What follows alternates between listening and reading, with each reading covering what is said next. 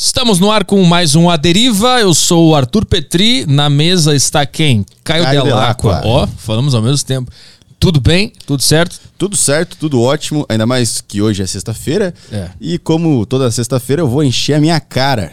Vai encher a face. Qual cerveja vai, vai se tomar? Hoje vai ser. Hoje meu rolê é um patrocínio cerveja Becks. Bex. Becks. Que tem o nome de outra é droga, Beck, mas é uma cerveja. É uma Entendi. cerveja. É o mais próximo que eu chego de outra droga. Que não Ah. seja o álcool. Há controvérsias. Né? Há histórias aí que a galera não sabe. Na casa do Flow, tu vai falar isso? O cara mora na casa do Flow e vai falar que ele só bebe cerveja. A mãe tá vendo, porra. A mãe tá vendo? Ah, a mãe tá lá. tá A mãe tá assistindo em casa, porra. Vou ver ela sábado. Agora vai me encher o. Só que tá fumando maconha agora, porra? O teu chefe é o Monark, o que, que ela espera? A gente já passou de década, a gente não tá mais naquela época que o chefe era um cara que tinha bafo de café de terno. Agora é o Monark de chinela e o Igor que. É, é esse- esses são os chefes do século XXI. O cara entra com um pacote de coxinha e te joga coxinha. No meio, é, no meio do, do podcast. É isso aí. E como sempre, o nosso convidado, Lucas Salles, está Olá. boiando aqui. Não tô não, tô não, tô amando, juro. Porque a gente fica conversando e o cara fica boiando aqui. Não, É eu tava sempre- amando, porque eu realmente acho isso. Essa figura do chefe antigamente, né? O cara que chegava cedo, tomava cafezinho. E ser, é, ser funcionário do Monark deve ser engraçado pra caralho. mano. É. Deve ser muito engraçado. Como é que você se sente sendo mais inteligente que teu chefe? Brincadeira. Eu adoro o Monark, amo. Juro, adoro, adoro. Tô brincando, tô brincando. É que todo mundo zoou com o Monark, eu brinquei agora. Boa. Mas, é- mas se ele estivesse na frente, faria? Faria, porque ele não ia entender. Mas brincando, sacanagem. Ele vai ficar tentando. É, peraí, peraí, como significa assim? que eu sou burro? Peraí, como é que é? Tô brincando, Monark, te amo, de coração, te amo mesmo. Zoando, mas amo muito, de verdade. Gosto muito dele, do Igor e do Monark. Boa. E do Sérgio, cara. Eu queria ter visto o Sérgio, que adoro o Sérgio. O Serginho daqui a pouco tá aí. Pô, tomara, adoro o Sérgio. Daqui a Jean. pouco ele entra do nada aí e fala. E aí, arrombado? E vai embora. Isso aqui parece uma sitcom. Cada Ah, segundo entra não um entra cara. e mostra a bunda, né? É, O cara entra, às vezes Eu mostra também, a eu também e vai faço isso, embora. eu também faço isso direto. Qual que pira é essa de mostrar a bunda? É zoeira, cara? eu acho que, eu acho que é a Zoeira, coisa mais não é a- zoeira. anarquista no humor, é mostrar a bunda. Freud explica isso. aí. É tipo, só mostrar a bunda, só chegar e mostrar a An- bunda. Anarquismo no humor é mostrar o pau. Pô, mas eu acho que o pau é grosseiro. A bunda, bunda todo mundo tem. Pau nem todo mundo tem. Mas a questão é, todo mundo tem, é, eu acho que então todo não mundo é tem. grosseiro? É, Mas é só exatamente. porque nem todo mundo tem, o meu pau é grosseiro? É, eu acho que é um pouco, porque é realmente objeto fálico ali, por onde você. Sei lá, eu acho que é sexual demais. A bunda não é sexual. Mas a bunda é pior ainda que ela caga. Sai um negócio horrível de dentro. Fatos. Fatos, isso é um fato. Mas é que eu não acho mostrar a bunda. Acho que mostrar a bunda é, é meio palhaço, meio circense, sabe?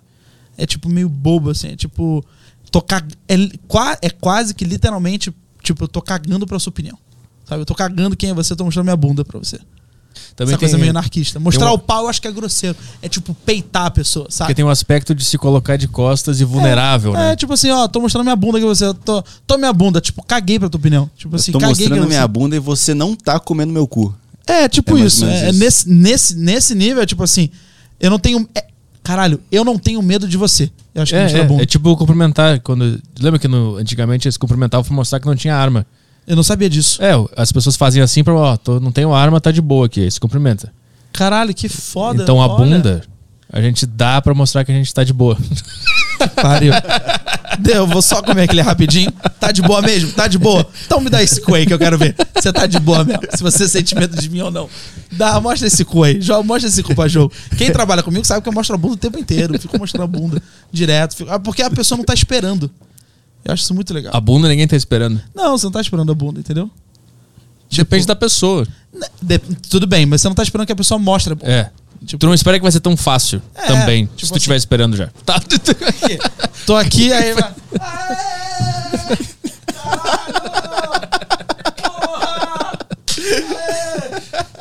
Eu achei que ele tava tentando pegar um negócio no bolso. Eu não, eu não peguei essa vindo, cara. Viu? E agora tá muito engraçado que minha bunda tá no couro. Eu não tô conseguindo puxar ela de novo. E ela tá no couro da poltrona. fica- a gente faz os merchans e tu É. se arruma aí. Tá bom, à ah, é bom, bom, então vou, vou sair aqui pro lado. Então, pessoal quer mandar questões aqui pro Lucas Salles pelo grupo do Aderiva no Telegram. Como é que faz, Caio? Como é que o pessoal, o que o pessoal tem que O fazer? pessoal tem que entrar no grupo do Telegram do Aderiva pra ter acesso. O quê? onde que o cara entra? Ah, é. Então, mas pra ter acesso ao grupo do Telegram, você tem que assinar. Vai. Vamos lá. Você quer mandar sua questão aqui pro A Deriva, você tem que entrar no sacocheio.tv. E aí, se você é um assinante, você tem acesso ao grupo. Se você não é, você assina Saco Cheio TV e tem acesso ao grupo do Telegram. Você pode mandar mensagens e passar na frente da galera do YouTube, porque a gente vai ler primeiro o pessoal do Telegram para depois ler os super chatos do YouTube. Isso. É a área. Sabe no. Quando tu vai vo- vo- voar de avião, já, já fez aquela de que tu olha o mapinha ali, aí tu pensa assim, qual que eu assento eu vou comprar? Aí tu compra o da frente. Tu paga 30 reais a mais, mas embarca primeiro e fica mais confortável. Isso é o saco cheio TV. Isso. E aí você não vai pegar 20 conto e botar em superchat, sendo que você pode pegar 20 conto e assinar Saco Cheio TV. Isso. E ter acesso exclusivo, de, acesso a um conteúdo exclusivo por um mês, pô. Olha, Isso. bem mais, bem mais em conta. É. Bem mais em conta, gostei. E aí você clica lá e entra no grupo do Aderiva.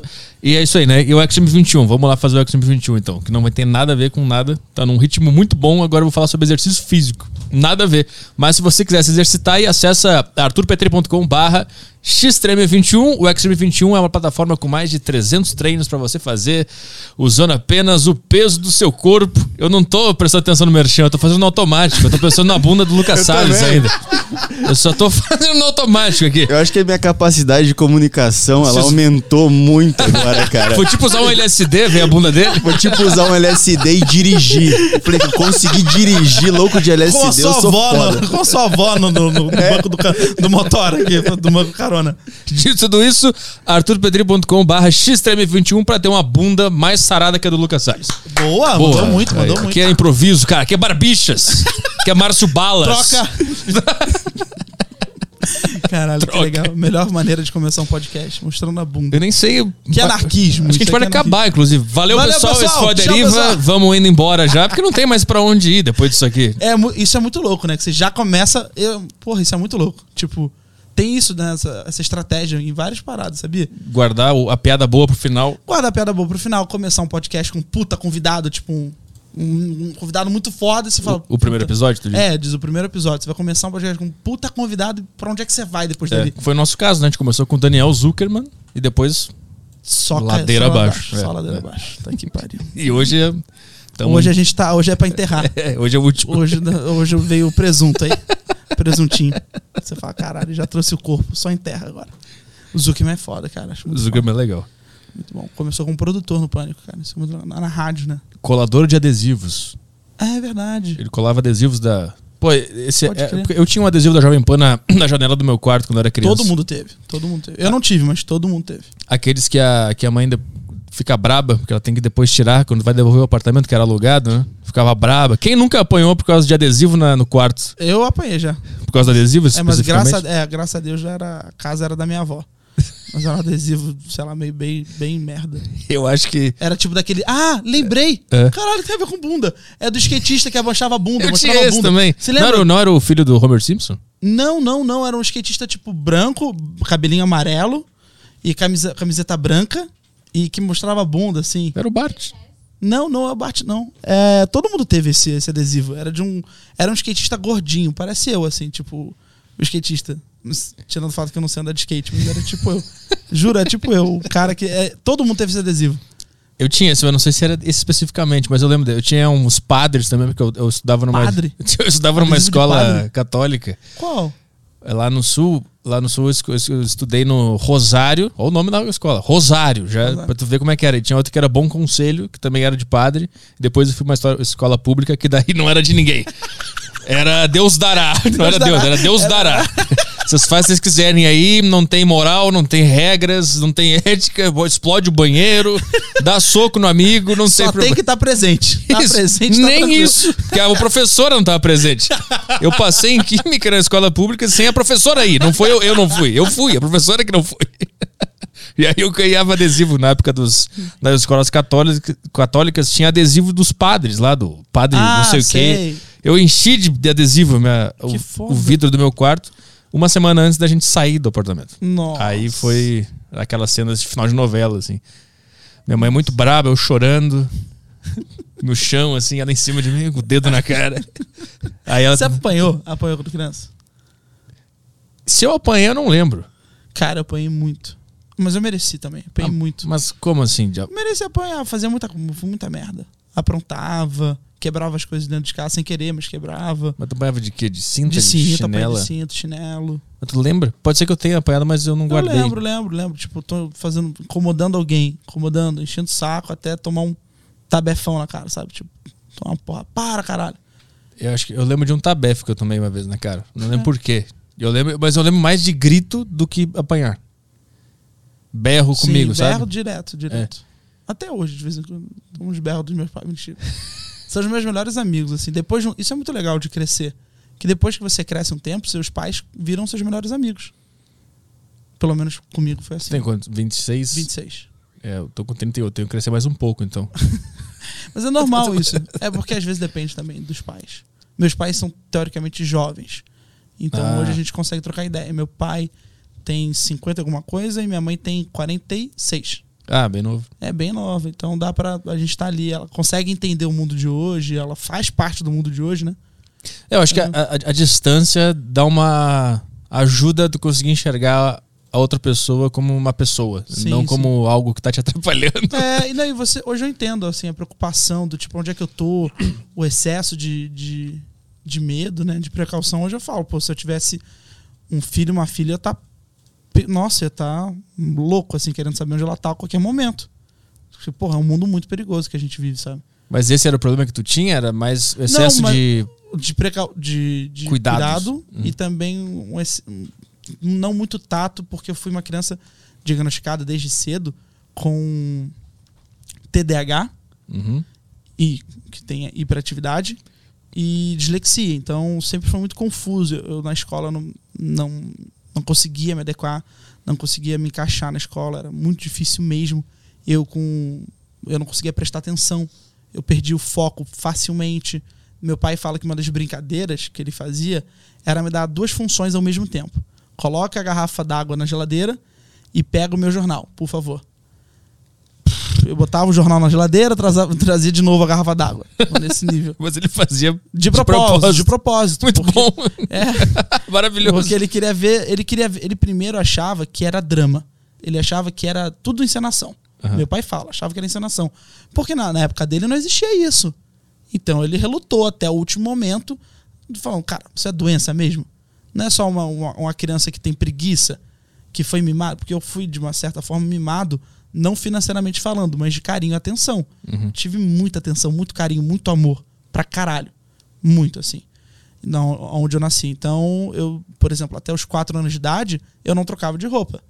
Eu ficava parado, vinha minha mãe, colocava bermuda, cueca, colocava camiseta, e colocava, amarrava meu cadarço. Tipo, eu fazia tudo. Eu fazia nada, faziam tudo por mim. Então ele achava que eu era mais uma criança mimada e que tinha preguiça e que não queria estudar e que ficava arranjando desculpa. E porque para algumas coisas eu era muito inteligente, sabia como funcionava. Por exemplo, monta e desmonta videogame, é, troca de canal, sabe, sabe mexer na televisão, sabe mexer no computador. Mas para outras ele é muito ruim. Então ele acha que eu sou preguiçoso. Ele achava que eu era preguiçoso para outras coisas. Uhum. Até ele entender que não, que não era bem assim, que realmente é uma questão da doença. Quem tem TDAH, dislexia, sabe, acho que vai entender isso muito bem, sabe que tem algumas coisas que a gente entende com a maior, com a maior facilidade do universo, que você não precisa, às vezes, nem me explicar. Eu reconheci o padrão, eu já sei como funciona e pronto, acabou. E tem outras coisas que você fala, não, peraí, peraí, peraí, eu tenho que ler de novo. Ler livro, para mim, é um desafio. Porque eu tô lendo. A, todo mundo, muita gente tem isso. Lê uma página no livro, você fala, você, peraí, tem que ler de novo, não entendi. Sim. Perdi. Lê a mesma frase 70 mil vezes. É até isso. entender. E isso é um problema de, de déficit de atenção e Não, eu achei que eu era só burro mesmo. eu não sabia. Tem uma justificativa pra isso. Mas é tem gente que não gosta, tem gente que tem preguiça. Óbvio que existe. Mas eu querendo estudar, eu não conseguia. Eu não tentava e não, não ia. Não, E não também dava. vamos combinar, escola é chato pra, Pra caralho. caralho, odeio escola, eu, odeio. eu até tenho as minhas questões se é realmente é uma doença ou, ou é um, um tipo de personalidade que não se encaixa nesse sistema que eles querem Não, enfiar muito goela ruim, abaixo. muito ruim, é é uma ruim. doença? Não, não, não, não. Eu só que eu batia de frente. Esse foi um grande problema que eu tive. Que eu batia de frente, eu fui expulso de diversas escolas no Rio de Janeiro, diversas. Sim, no mínimo cinco escolas eu fui expulso. Cara, eu também. Foda isso. Tipo, não aceitava. Teve uma escola. Eu também estu- estudei escola de padre, feira Nossa Senhora de Lourdes, que eu era o demônio, considerado o anticristo da escola, praticamente. Porque eu não aceitava. Eu fazia revolução no meio da sala, eu batia de frente, falava, professor, mas isso não tá certo, isso tá errado. É, diversas vezes a diretora Sandra me chamava, que uma mulher que eu odeio. Odeio, porque ela virou na minha cara e falou assim: você não vai ser nada na sua vida. Eu já ouvi isso Juro também. por Deus. É muito foda, né? Aí sabe o que eu falo hoje em dia? Minha, a hashtag da minha vida é hashtag chupa Sandra. Juro por Deus, Arthur. Tem um é- quartinho no teu apartamento dedicado a ela. Ela assim, tipo, todo dia fala chupa Sandra. Como é que uma mulher, na boa, na boa, na boa, agora falando sério, pra- Ah. até tirar o boné. Em respeito a falo sério, Sandra. Pelo amor de Deus, é no cu, Sandra, foda-se. É, não deu sobrenome, então não tem problema. Cara, é, não, também não falei de qual escola que ela foi, diretora. Ah, cara, Sandra, como é que uma mulher num cargo de diretora, provavelmente já formada em pedagogia, provavelmente formada, instruída, inteligente, como é que uma mulher que não tem tato vira para um aluno e fala: você nunca vai ser nada na sua vida? Tipo, ela não tem noção do poder da palavra. Não é o poder da palavra em questões é, místicas. Não é isso. O poder da palavra na, na questão física, na questão A construção química, do na cérebro constru- da criança. Exatamente. Como é que uma mulher dessa não tem essa noção? Aí, essa mulher não tem dó nenhuma. Se, ela, se, eu, se eu a vi se fudendo na vida, foda-se. Não, não tenho dó, cara. Dó nenhuma. Como é que uma mulher. Assim, eu não aceito erros de pessoas que não deveriam errar. Nesse caso, tipo, um médico que estudou a vida inteira cometeu um erro bobo, eu ficaria muito puto. No caso dela, uma mulher que foi formada, que estudou, passou anos, é, sabe que qualquer trabalho com criança e adolescente é um trabalho complicado, porque crianças e adolescentes é a, é a é a fase de onde a gente se questiona, de onde a gente se pergunta, de onde a gente se revela, é, rebela, de onde se revolta. Porra, sabe que é difícil. Como é que uma mulher não tem o tato de chegar e falar. Pô, olha, Louco, você tá dando trabalho. Eu acho que você tá indo pra um caminho que talvez no futuro você se arrependa muda teu jeito de pensar, mostra pro A mais B, por que, que você tá pensando isso. Tenta entender e não virar para um aluno e falar, você nunca vai ser nada na sua vida. Tipo, olha o medo que ela criou, sabe? Tipo, olha que merda, assim. Obviamente isso não é um bloqueio na minha vida, mas é uma parada que me deixa puto, que eu não aceito uma mulher formada, é, que estudou, falar isso pra uma criança. Assim, ela- O que, que ela falou para outras pessoas, outros alunos problemáticos? Mas que ano foi isso? Foi em 2009. Tipo, ah, é recente. Achei que era tipo anos 90. Não, não, não. 2009, sabe? E mesmo assim, tá colado com os anos 90, né? É, é, é. quase 10 anos de diferença, mas mesmo assim, cara, não pode falar, não pode tratar. E eu até queria deixar, se tem algum aluno aí que leva desaforo, cara, não leve desaforo não. Não leve desaforo pra casa não. Não tô falando pra você se rebelar e ser um Che Guevara da vida, um Fidel Castro do teu colégio, não é Queimar a escola. Queimar a escola e matar os homossexuais, não é disso que eu tô falando. O que, que isso tem a ver com isso? era o que ele fazia, era o que ele fazia, matava, Ah, pelo tá, amor verdade, de Deus. verdade, verdade. Entendi, Referência! Bolsonaro. Desculpa, Pelo amor de Bolsonaro. Deus! Foi mal, Bolsonaro. É, só uma brincadeira referência aí. Uma brincadeira ver- saudável. Saudável. Quem quiser ver Diário de Motocicleta, grande abraço, Walter Salles aí, grande amigo aí da família. É, cara, é isso, tipo, não tô falando pra você ser um, um revolucionário maluco da tua escola. Mas, cara, não leve desaforo pra casa, não, porque a mulher é professora, diretora, que pode te ofender. Eu nunca, eu nunca aceitei ofensa, mesmo de que viessem dos meus superiores. Nunca aceitei. Mas tu não acha que essa frase dessa mulher foi importante em um determinado. Foi, Em algum muito. lugar na tua cabeça? Foi muito. Com certeza. E como é que a gente faz? Porque. Mas eu preferia que, talvez se ela tivesse dito de uma outra maneira, tivesse sido muito mais legal, e talvez eu pudesse ser muito melhor do que eu sou hoje. É? Se eu for um bosta hoje, é culpa da Sandra. Pensa nisso. Caralho, a Sandra é responsável. Mentira, obrigado. Mas foi sim, foi importante sim. Que eu falei, caralho, vou mostrar que eu não sou bosta, não pra Sandra, mas pra todas as Sandras que passaram na minha vida. Ela foi a primeira, né?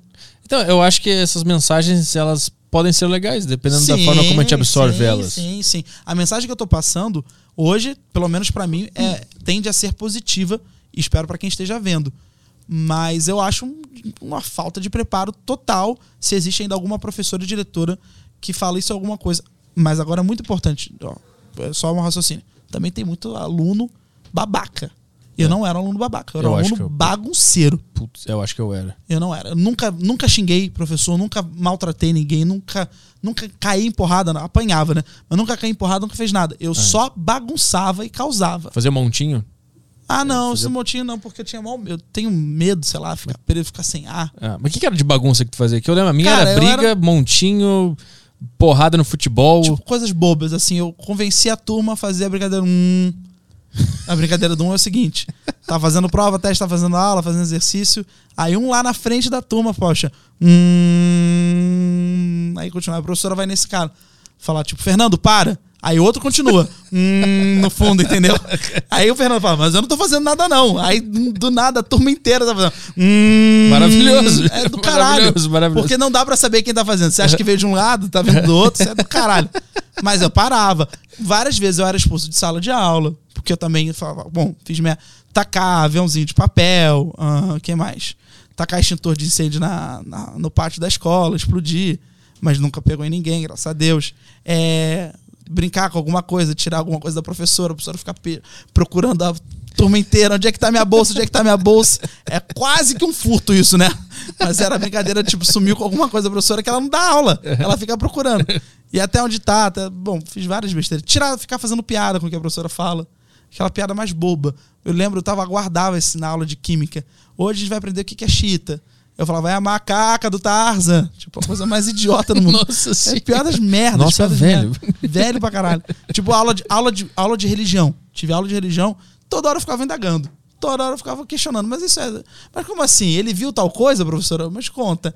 Como é que é ver Maria? Mas e se não fosse? Eu sempre fiquei questionando. Uhum. Eu sou católico, sou espírita também, é, respeito muito todas as religiões, mas naquela idade eu tava querendo me revelar. Naquela me hora tu revelar. era o ateu chato do Richard Dawkins? Não, não era um ateu, porque eu acreditava, mas eu Ah. queria ver até onde ia a explicação dela, entendeu? Sócrates. Eu só, eu era era, o pau no cu. Eu era o pau no cu. Eu era o famoso pau no cu. Mas isso sempre com respeito. Eu não, não pelo menos, eu tenho pra mim que era com respeito. Se alguém estiver vendo achar que foi falta de respeito, foda-se.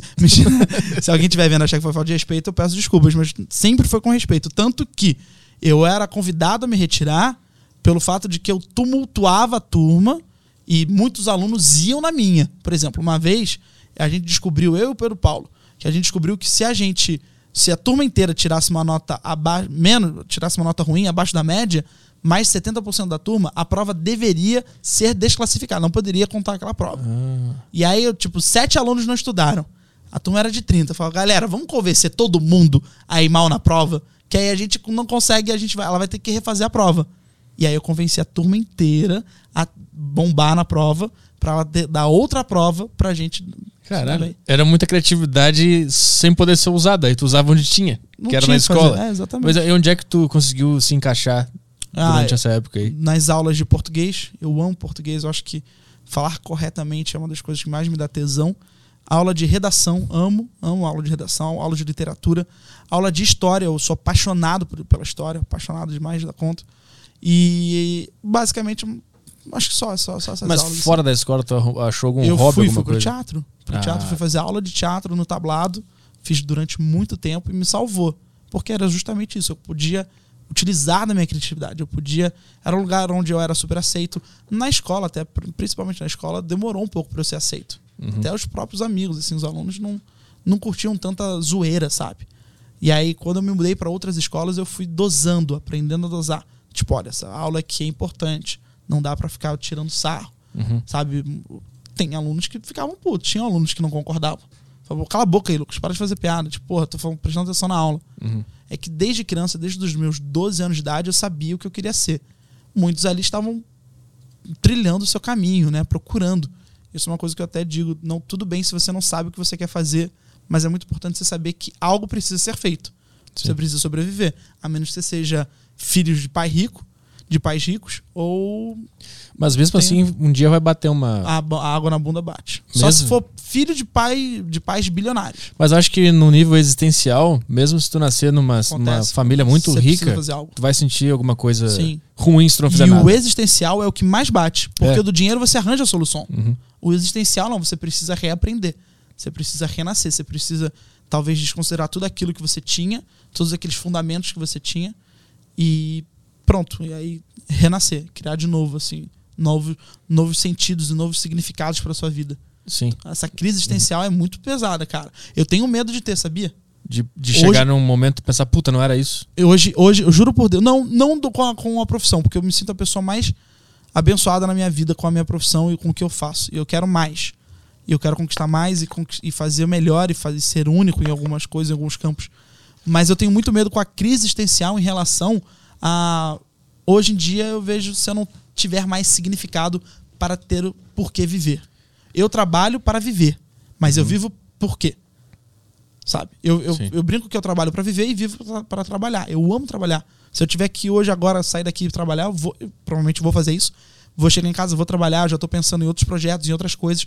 Eu sou um cara realmente hiperativo até hoje.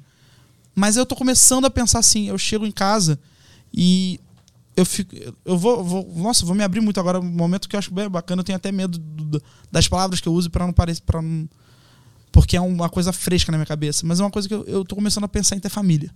Hum. Sim, ter filho. Eu tô começando a gostar muito dessa ideia.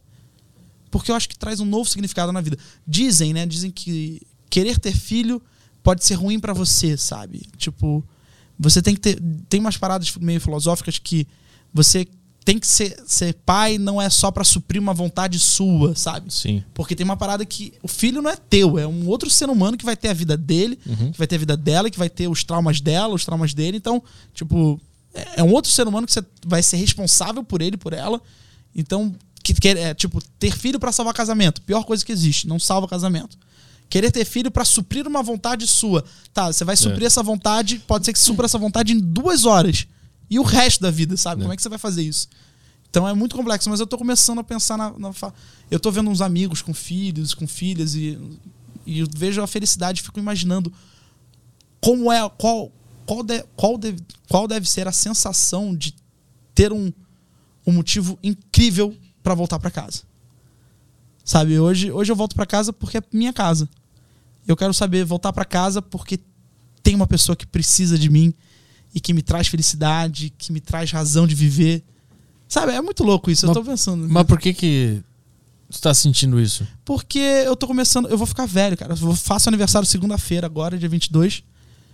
E aí eu vou ficar velho e eu fico pensando, se eu tiver filho depois dos 30, tipo, eu vou eu tenho medo de morrer aos 60 e não é um medo, porque eu até quero morrer jovem, sim. Não, não menosprezando a vida que eu tenho jamais. Mas eu gostaria de morrer jovem porque eu acho que quanto mais velho você fica, é, mais sofrimento você vai passando aqui na Terra também. Então eu, quero, eu quero partir jovem, assim, eu quero partir no momento ideal. Sabe quando você vai na festa no momento certo? Que às vezes você fica até o final da festa e aí acaba se transformando uma puta merda, tudo de cabeça. Uhum. Sabe a pessoa que sai na hora certa da festa? Eu quero sair na hora certa. Uhum. Então, independente de idade, eu quero sair na hora certa da festa. E aí eu fico imaginando, cara, eu com 60 anos, se eu tiver meu filho aos 30, ele vai ter 30. Tá ótimo, eu vou, vou conseguir acompanhar ele. Só que eu fico imaginando se a minha qualidade de vida aos 60 vai continuar tão boa quanto tá agora, sabe? Qualidade de vida que engloba tudo. É questão financeira, se Deus quiser vai estar muito melhor.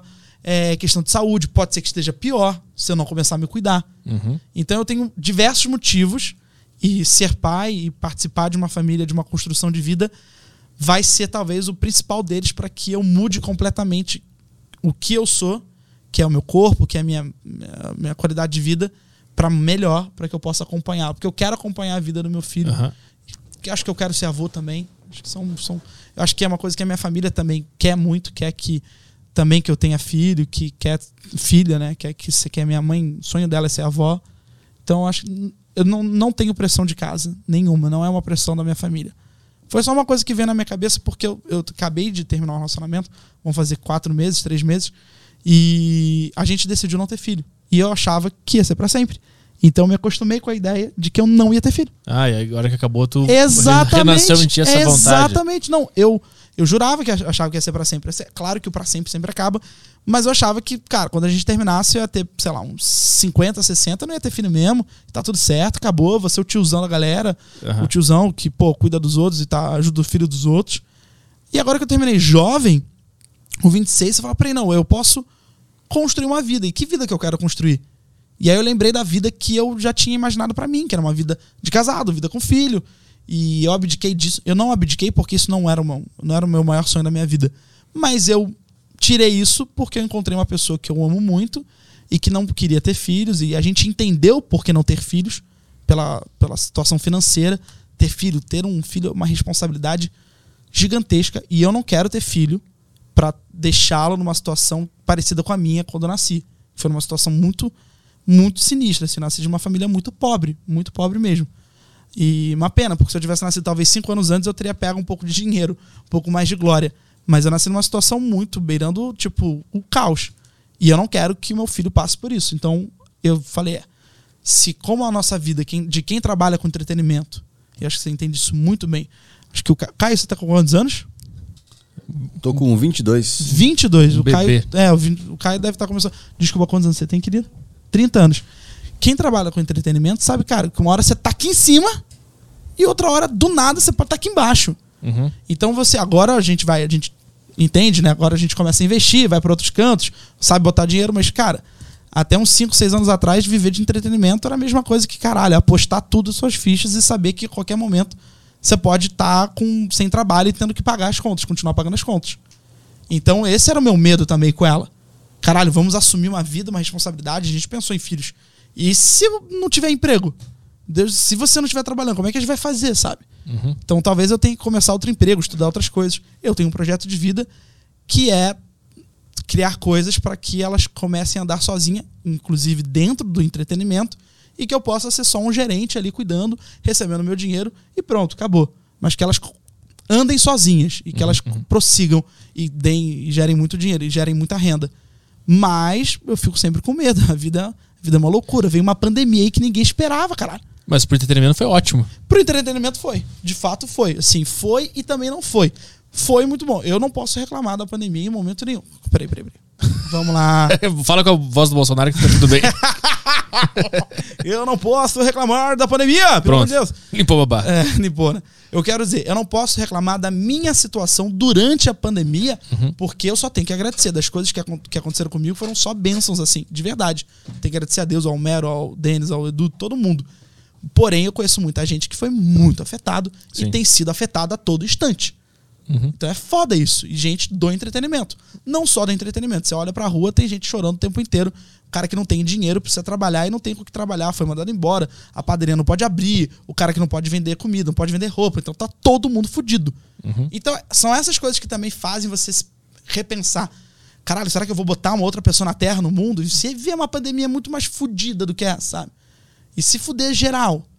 Então, são essas coisas que meio que batem mais à vontade de, de ter um amor incondicional, um amor, que você- um amor verdadeiro, que você sabe que nunca morre.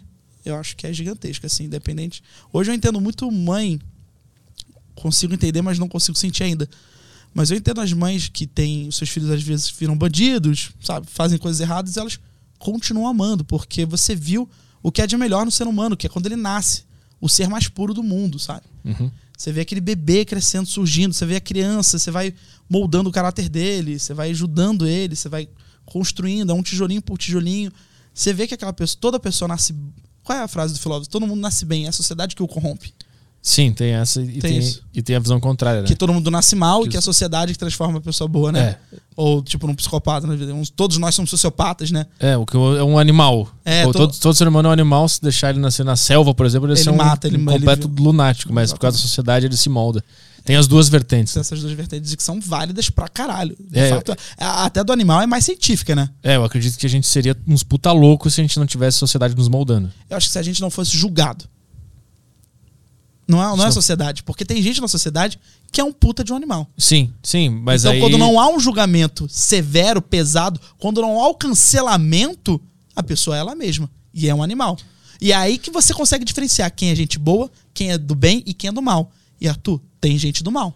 Eu acho que todo mundo é do mal. Cara, eu já sou da. do- eu fico até muito puto com isso que eu vejo os comentários, pessoas me recriminando ou até mesmo duvidando de mim porque eu sou uma pessoa boa, que eu gosto de todo mundo, que eu falo bem de todo mundo. Eu fico muito puto com isso. Não, é que- E pra você que vai. Então, você é uma pessoa de escuro, vai tomar no teu cu. Se você acha que não dá pra ser do bem, vai se fuder. Não. Mas vai se fuder com um caralho, com um canavial de rola. Mas eu penso isso também. Você pensa que eu não. que Mas com curiosidade e com vontade de, de entender como é que tu faz pra você também. Porque eu não consigo ser que nem tu é. Mas é eu- Legal, vibe boa. É eu não consigo eu ser assim. ti- eu só tive amor. Eu só tive amor. Eu só eu nasci com amor o tempo inteiro. Hum. O amor o tempo inteiro. Eu só tive amor. Eu só conheço o amor. Eu não conheço o, a raiva. Eu não conheço a tristeza. Tudo. Eu, eu acordar. Nossa, a voz até embargou. Mas é muito merda. Eu não quero. não- pelo amor de Deus. É porque eu nasci só com amor. Tipo, Aham. eu nasci com três mulheres: minha mãe, minha avó e minha bisavó. É, até eu ter pai foi até os seis anos de idade, assim, até eu aceitar. E, cara, ele só me deu amor também. Eu só conheci o amor. A briga, a porrada, tudo isso eu desconsiderei pra sempre da minha vida quando eu evoluí como pessoa. Que eu entendi que, caralho, eu também era um menino que aprontava pra caralho, apanhei porque merecia. Cuida, desculpa Xuxa, eu acho que a lei da palmada é uma coisa muito assim. É, cada pai encontra uma maneira de você limitar o seu filho, entendeu? Desculpa, Xuxa. Porque a Xuxa criou a lei da palmada, uma Ah, coisa tá. assim que você não Ah, pode tá. bater na criança. Entendi. Eu amo a Xuxa, mas, cara, eu acho que nesse ponto, eu acho que cada pai encontra. É claro que tem pais que. porra, outro dia- Espancam. espancam, mano. Outro dia eu Bebaço. conheci a história do Marcelo. Coitado, Marcelo. Marcelo trabalha com o Daniel Araújo no Pax Podcast. O Marcelo falava que todo dia o pai dele chegava bêbado, o pai batia nele. Uhum. Todo dia, sem explicação. O pai botava ele na, de costas, com a mão na parede, pegava uma- o cinto, enfiava a porrada, chutava, tudo. Tudo. Eu, falava, eu não conseguia entender. Eu falava, por que isso? É uma coisa que tá no subconsciente desse pai. Pô, que de maluco, bebia e ficava com vontade de enfiar porrada. E aí ele falou que com 14 anos o pai, pela primeira vez na vida, levantou a mão pra mãe e aí ele virou um animal. E ele caiu pra dentro. E virou um homem, virou um, tipo, você me bate. Ele falou, ele fala, até falou pro pai, você pode enfiar porrada em mim. Você tira sangue, tirava sangue, mas nunca encosta na minha mãe. Tipo, que a mãe defendia o filho, ele via, a mãe sofria pelo filho. E aí ele virou o pai e os dois saíram de casa, assim. Nem, desculpa, até desculpa, eu tô contando a história do cara, nem sei se podia bom. Não, mas é como um exemplo pra. É um exemplo, né? E aí é como- tipo isso, tipo. é, tirando isso, acho que tem pais que pô, dão uma porrada. Meu pai encontrou uma maneira ali de me limitar e funcionou super bem. Eu amo ele pra caralho, mais do que tudo. Meu pai, que eu chamo, é meu padrasto, mas Uhum. eu chamo de pai. Desde os meus seis anos eu adotei como pai. E ele me adotou. Então eu só tive amor, só tive amor. Uhum. Só tive amor. Nunca tive é, um, um- um- um parente filha da puta. Ou tive uma pessoa. Só tive amor. Todo mundo. Eu via, eu sentia. é, uma coisa, acho que é muito louco isso. Fazendo com a Ima, psicóloga, fazendo terapia. Ela falou: Lucas, você às vezes testa as pessoas querendo saber até onde elas vão pra saber se elas vão desistir de você ou não. Porque desde criança você foi abandonado pelo pai, o seu avô te abandonou, só tinha você conhece amor como três, como a palavra amor representa pra você três mulheres, sua mãe, sua avó e sua bisavó. E aí chega uma pessoa, você quer testar, saber até onde essa pessoa vai. Psicologicamente falando, ela falou, você tá, você não tá fazendo isso por maldade, você tá testando essa pessoa pra saber se ela fica ou se ela vai. E eu vi que todo mundo ficava. Minha outra avó, inclusive, até mandou mensagem falando de uma coisa que eu tenho que emagrecer porque eu tô na televisão. Então, a imagem. a- e eu falei, caralho, ela tá se preocupando comigo. Ela me ama. Eu, eu aprendi a reconhecer isso. Hoje eu tenho. é, eu tento mostrar isso pro meu irmão, que é mais novo do que eu. Tá 20 anos, ele tem mais novo do que eu, e eu falo, cara, quando a gente se preocupa, quando a gente recrimina algo que o outro faz, quando a gente se impõe, quer dizer que a gente se preocupa. Ou quer dizer que é uma pessoa babaca que não tem noção e tá falando qualquer merda. Mas quando é alguém da família, seu irmão, seu amigo, que chega e te dá um toque, por mais que aquele toque seja completamente desnecessário, é porque você se preocupa a ponto de querer falar pro outro. Tipo, pô, não faz isso não. Você, ó, faz isso aqui que eu acho melhor. É uma forma de amor, preocupação. É uma maneira muito de, de você, você demonstrar o amor que você sente pelo próximo. Então hoje eu vejo isso muito bem. Quando criança ou adolescente você não entende isso direito. Hoje eu vejo. Mas eu só tive amor durante a minha formação. Eu era minha mãe é carinhosa pra caralho, me abraça o tempo inteiro.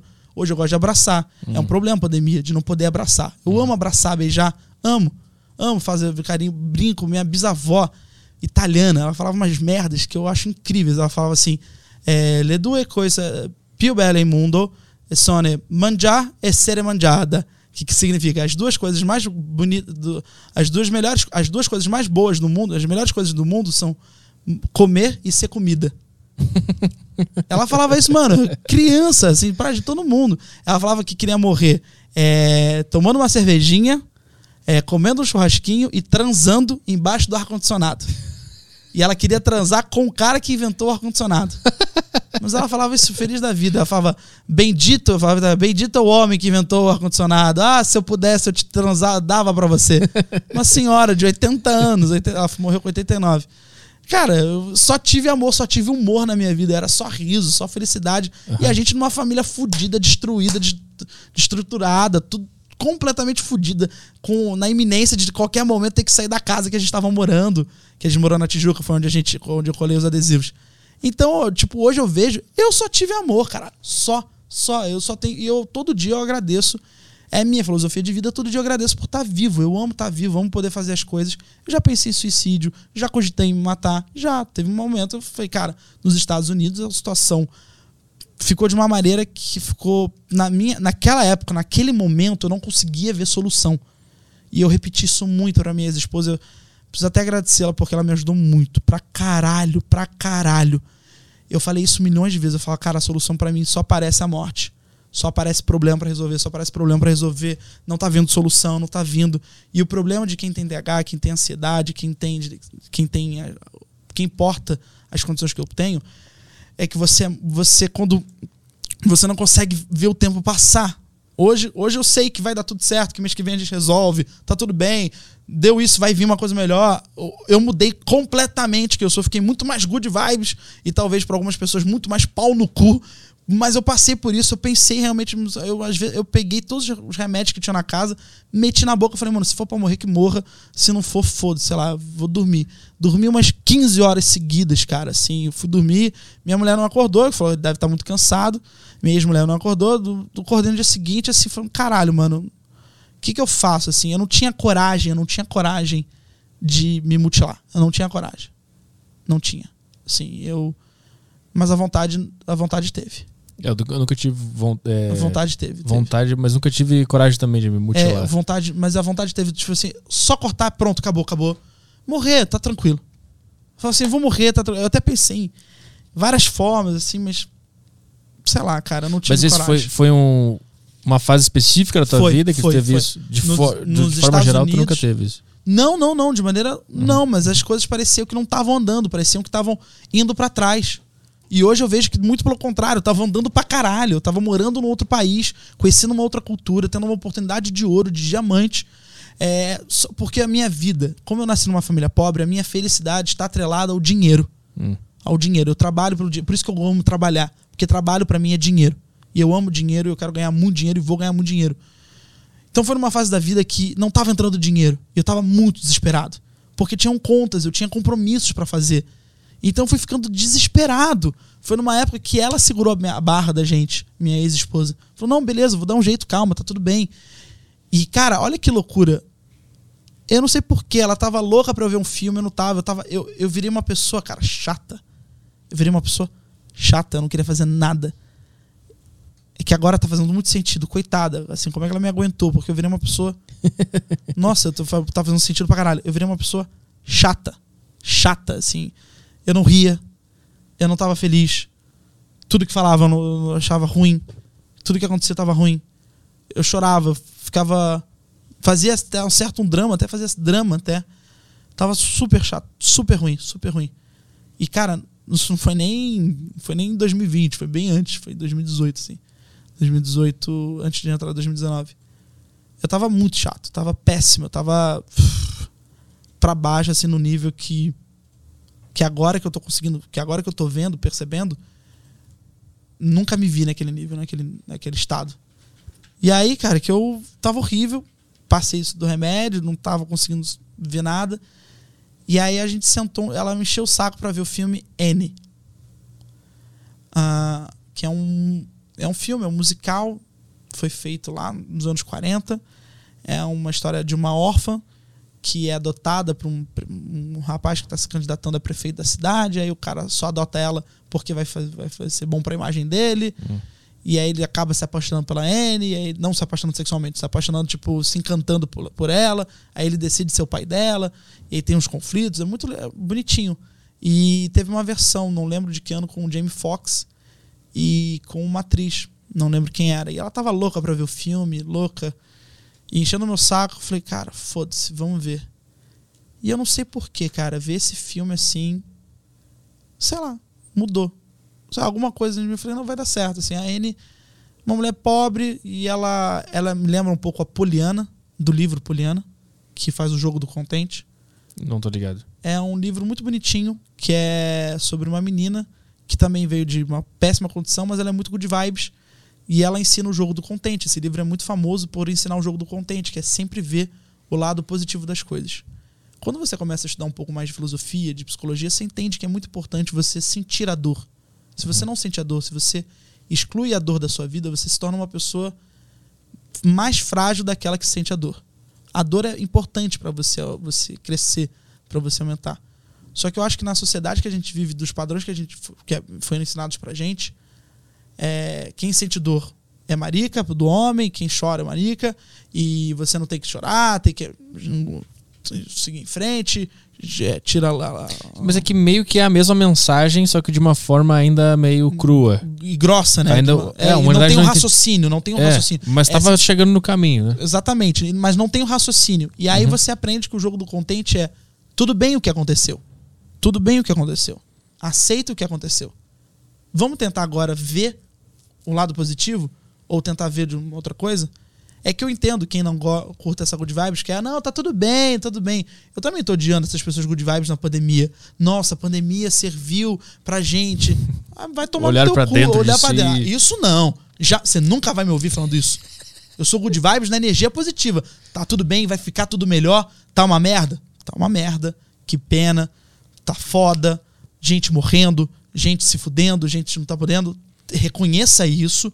Tente fazer alguma coisa e saiba que vai dar certo, vai, vai melhorar. Quando, como, ainda não sabemos. Talvez a resposta não venha da gente, talvez a, respo- a resposta venha de, de alguns responsáveis, mas vamos em busca, vamos cobrar, vai dar certo. Não se desespere, não fica triste, não cai na onda da depressão. Você tá aqui, você tem alguém do teu lado. Por mais que a gente ache que não tem, sempre tem. E eu descobri isso, cara, com a minha esposa, assim, que eu achava que. Com a minha ex-esposa, achei, mas ela tava do meu lado, me ajudando, passando essa mensagem. E eu não, não compartilhei isso nunca com os meus pais. E eu poderia ter compartilhado. E por uma cabeça minha de não compartilhar, sair de casa, é, preciso ganhar meu próprio dinheiro, eu não, jamais pediria alguma ajuda para os meus pais. Graças a Deus não pedi, não precisei pedir. Mas eu podia ter compartilhado, eu podia ter falado, eu podia ter me aberto, eu podia dizer, olha, assumir que não tá tudo bem e trabalhar para que esteja, para que fique tudo bem. Então eu sou esse tipo de pessoa, não uma pessoa que se mete a ser mais evoluída que os outros, até porque eu não sou. Não sou. Eu sou eu e eu vivo a minha vida e eu gosto de ser quem eu sou.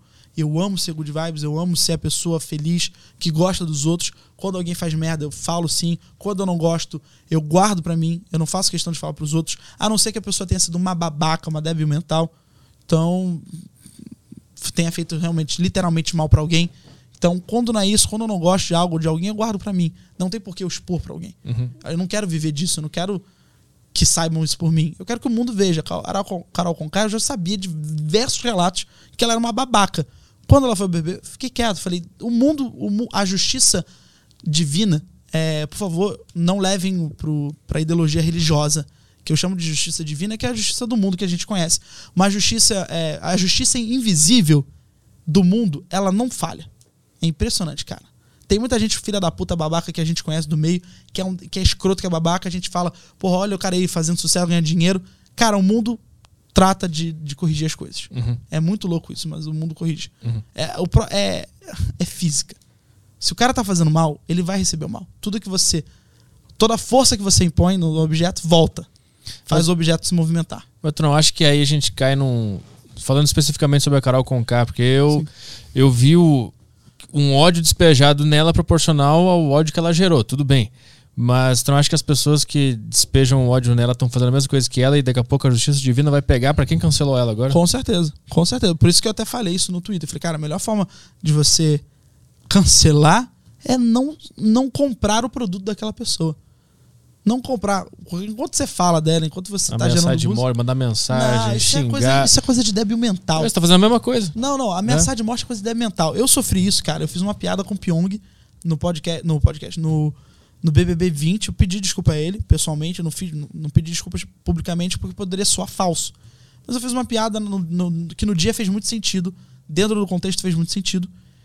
E aí viralizou, aí ele saiu da casa, foi eliminado, e ele viu alguns tweets pessoas falando mal dele, falando é, que ele não gostou e falou que ia processar. Aí ele publicou o meu, um dos meus. E eu sigo o Pyong, a gente era. Não, não somos amigos, mas somos conhecidos. Ele chegou, gravava com ele, inclusive, lá no, no, no CQC. E aí ele é, publicou e os fãs dele que estavam no BBB potencializou muito mais. Caralho, vieram ameaçando de morte, enchendo o saco. Nossa, guardei tudo, né? Print, printei tudo, guardei, salvei, mas era assim, muita gente. E eu odiei isso, achei tão, tão escroto. Por isso que eu acho assim, se você não tá curtindo aquela pessoa, deixa de seguir, cara. Ignora. Ignora, assim. E confia na justiça divina. Na justiça invisível. Invisível, Porque isso, isso. o divina remete a Deus e tem gente que não acredita, então eu respeito a opinião. Eu acredito. Então eu não quero usar também ser tipo uma voz de Justiça- pastor. Na é, justiça invisível. Justiça da física quântica. No- caralho, gênio. Justiça da física quântica. Acredita nisso que vai dar certo, cara. Sempre dá, sempre dá, sempre dá. Sempre. É, que esse foi um negócio que, com o Nego Di e o Carol Conká, eu vi que muita gente estava agindo do jeito que elas achavam que era ruim eles agirem dentro da casa. É, e às vezes até pior. E aí, tipo, tava, eles estavam tudo igual. Quem odiava a Carol Conká e a Carol Conká estavam agindo igual. Igual, igualzinhos, os dois no mesmo extremo. E aí odiaram ela, mano. O Nego Di recebeu uma ameaça- é, ameaça de morte, a família do Nego Di ameaça de morte. Cara, tu tá fazendo a mesma coisa que esse cara fez Sim. na casa. Não, tá a pior. energia, É, entendeu? a não- vibe é a mesma. Ele tá fazendo pior. Ameaçar de morte. É, os pior, caras- pior, pior. caras não tem nada a ver com. Ameaçar de morte é a coisa mais débil mental que existe.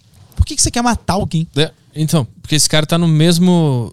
Tá na mesma vibe daquele cara que ele odeia. Pra mim, ele tá até pior, porque É? o- se o Nego É? Di não ameaçou ninguém de morte lá, pra mim o cara tá muito pior. É, é. O cara que ameaça o Nego Di tá muito pior. E aí que tá. Aí tu cria uma, um efeito dominó que essa maldade nunca para. Sim. Entendeu? Ela vai, ela vai indo, vai indo, porque agora o cara odeia o cara que ameaçou o Nego Di. O fã do Nego Di agora odeia o cara que ameaçou o Nego Di. É. E aí gera um outro ódio. O isso vai parar o dia que tu falar, cara. Entendo que tu errou, votei pra tu sair num programa, chega aqui, vamos trocar uma ideia. Exatamente. E aí tudo vai ficar mais calmo, mas eu acho que não tem como. É, Porque o ser humano nasce mal. foda nisso, né? Eu acredito que o ser humano nasce bem. E depois Eu ele vai também. ficando mal ao longo da vida? De acordo com traumas e Não, eu problemas? acho que tirando as pessoas que nascem com problemas psicológicos, são os psicopatas, sociopatas, que muitas vezes não tem, pelo menos alguns que eu sei, de algumas histórias, não tem nem explicação. Tem um gatilho, tem um momento que vira um gatilho, mas pra virar um gatilho quer dizer que ele nasceu com aquilo ali. Quer dizer que a arma já tava. O gatilho, na verdade, é porque você clica, aperta o gatilho, explode, solta a bala. A arma tava ali já. A arma- exatamente. A munição já estava dentro, a arma já estava ali, foi alguém e, bum, deu gatilho nele.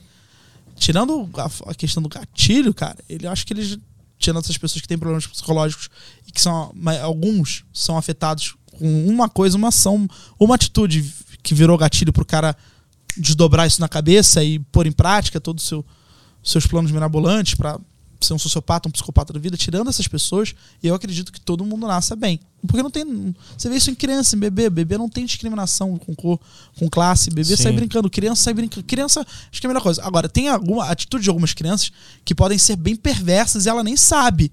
Mas é que ela não tem noção. Então, mas então naturalmente ela é má. Não, é que eu acho que ela não tem a noção de que aquilo pode magoar alguém, porque ela não tem, no- ela não tem experiência de vida pra saber que você se posicionar desse jeito.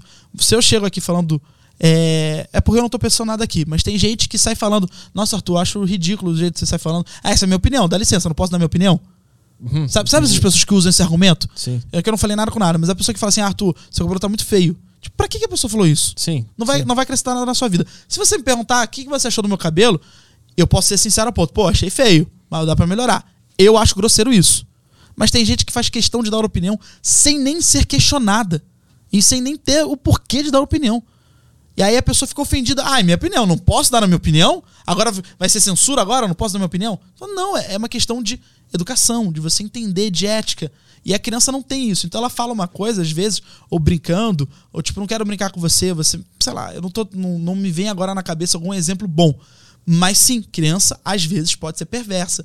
Faz muito sentido se a gente for parar pra pensar que todo mundo é mal. Só que essa criança, voltamos lá no início, eu não sei se estava gravando, que a gente fala que a gente não produz, a gente reproduz. Uma criança ainda mais, ela reproduz. Ela reproduz o que ela tem em casa, ela reproduz o que ela recebe, ela reproduz o que ela vê, ela reproduz aquela, aquilo que ela ouve. Então, quando uma criança é perversa, alguma atitude, ela está reproduzindo alguma atitude que ela aprendeu, que ela viu, que ela ouviu. E ela tá colocando isso aquilo no, no dia a dia dela.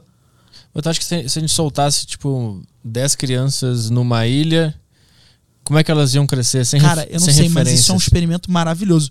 Eu acho que 10 acho que elas Vamos isolar morrer. 10 crianças na ilha agora, deixar acho- passar fome, experimento maravilhoso. Eu acho que elas iam morrer. Ah, deve Não, ter mas tu joga, tipo, a produção vai lá e joga comida só pra elas não morrerem. Mas não tem nenhuma figura.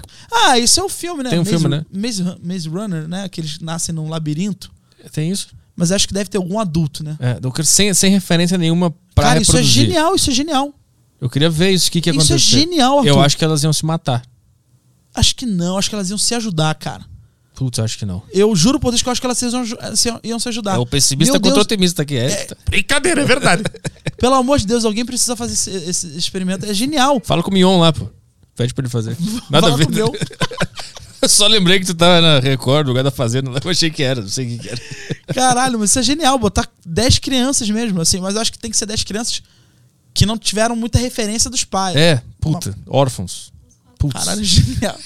Gente, é tipo assim, Ao invés de a gente é adotar, reality show. a gente joga elas numa ilha. Só pra ver o que acontece. É o reality Não adote, faça o reality show.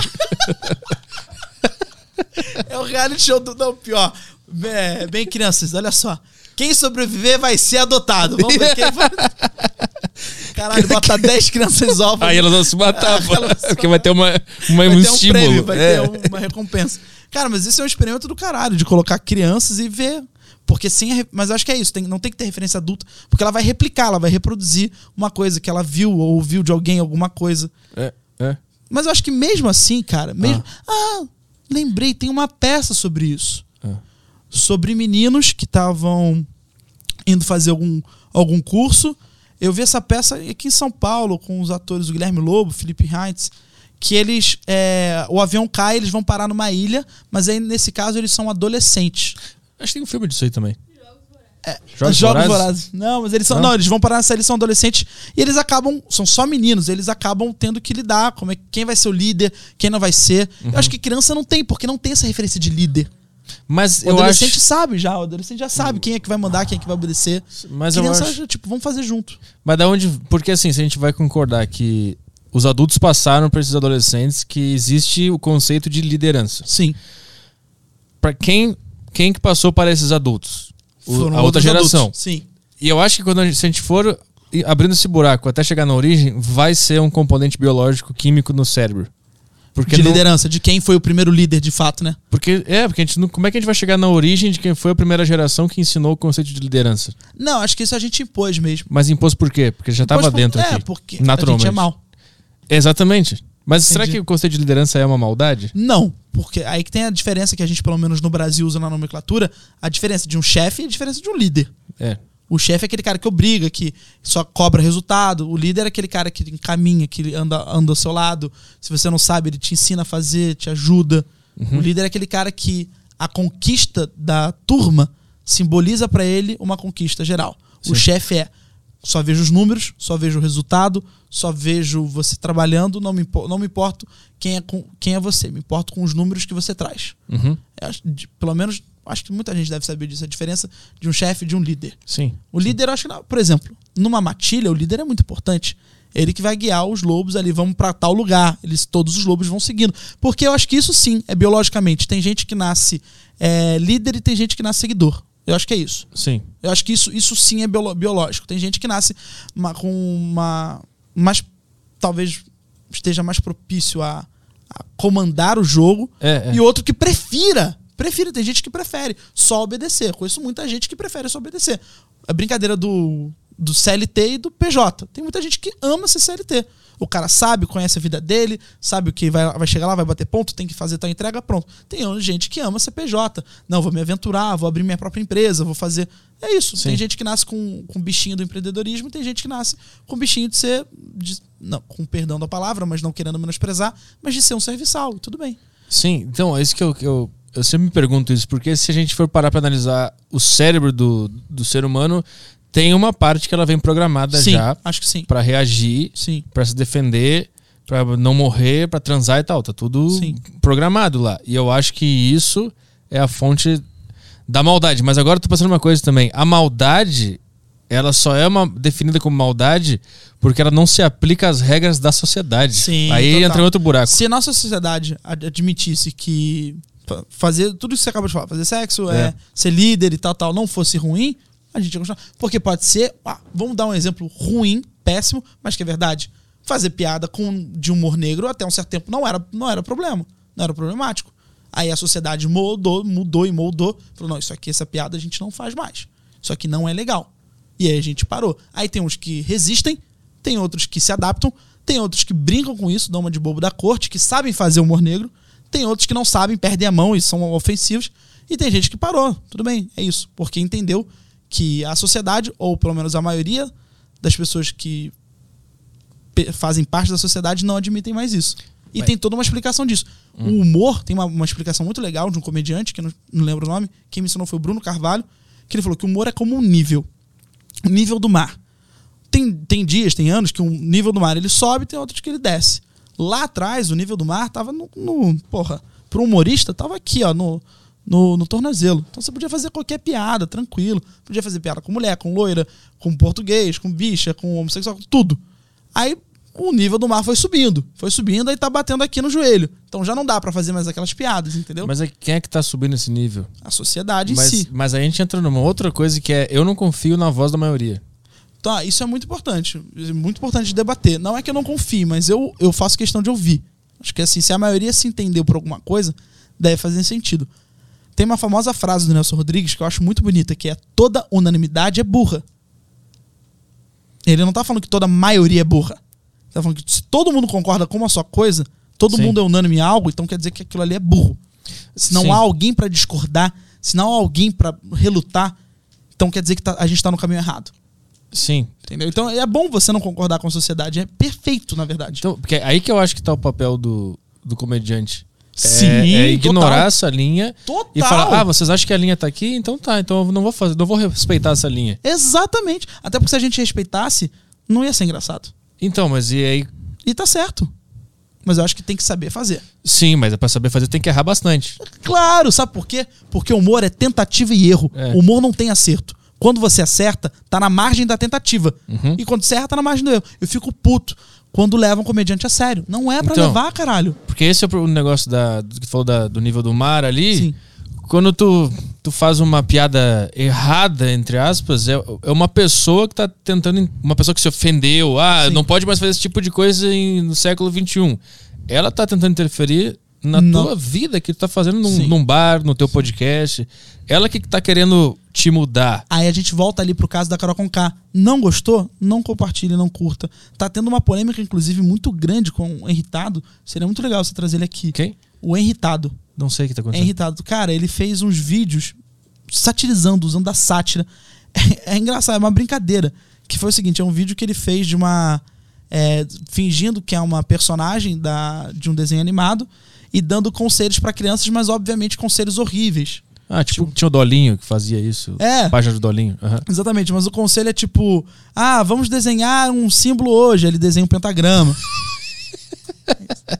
Eu achei engraçado. Maravilhoso. Mas teve muita gente que ficou ofendido porque tem criança seguindo. Ah. É, eu acho que agora as redes sociais, o Henry podia servir como um case muito bom. Que as redes sociais podem ter agora uma- um certo aviso. Esse conteúdo é indicado para maiores de 18 anos. Eu sei que é muito ruim, mas foi uma saída que a televisão trouxe pra justamente se ausentar do problema. Tá ali, meu filho, tá ali falando que é pra maior de 18 anos. Tá assistindo com menos de 18 anos, o problema é teu. Erro é teu. É classificação indica, é, indica- é classificação indicativa, entendeu? Não é classificação etária, é classificação indicativa. Classificação etária, ele não poderia consumir. Aí tem que ter um controle dentro do algoritmo pra pra identificar qual personagem, qual usuário é maior de 18 ou menor de 18, Sim. entendeu? E aí ele pode criar uma conta É, fake. exatamente. O ver. Facebook fala, tem, o, É. o- e o Instagram eles falam, tem certeza. Esse conteúdo pode apresentar, tal, tal, tal. Tem certeza É. que quer ver? Mas nada nos proibiu de acessar pornografia com 12, 13 anos. Nada, né? era só falar, eu aceito, É, entendeu? é, Tipo, mas é, é. isso, é tipo isso. Eu acho que tem que ter isso nas redes sociais pra você ter mais liberdade pra fazer o seu humor, porque esse tipo de piada é interessante. Eu achei engraçado porque é surreal, Uhum. é uma coisa surreal, uma brincadeira, uma sátira. É, Saiu agora em defesa pela- publicamente pelo, pelo irritado pra ajudá-lo. É, é um ele não- absurdo pelo absurdo. É o absurdo do absurdo, é o humor do absurdo. A piada é que é um absurdo. Exatamente. É um cara de barba, fingindo que é uma, uma, uma, uma, uma, Criança. uma princesa. Princesa, princesa. Porra, é- é- olha que absurdo isso. É claro que estão. É uma jogada, obviamente, política, porque ele se posiciona politicamente no Instagram dele. Então, obviamente, é um- uma jogada que estão tentando deturpar. Mas aí já juntou com delegado, com, de- é, com denúncia, com. Putz. O cara, coitado, cara, tá passando por uma coisa. Eu adoraria que ele fosse servir, ser, serviço como uma case para que a gente agora publique coisas. Eu acho que a gente tem que publicar de verdade. Qualquer vídeo no YouTube, até no Flow, no, no Aderiva. E todo mundo, tipo, conteúdo. Uepa! Uepa! A gente tem que colocar ali classificação indicativa. Acabou. Eu já acho Nos que- ausentamos, entendeu? É. Nos ausentamos e acabou. Quer continuar? É O Felipe Neto sofreu isso É. com um problema quando ele fez aqueles vídeos e que aí ele falou, aí ele começou a botar a classificação indicativa.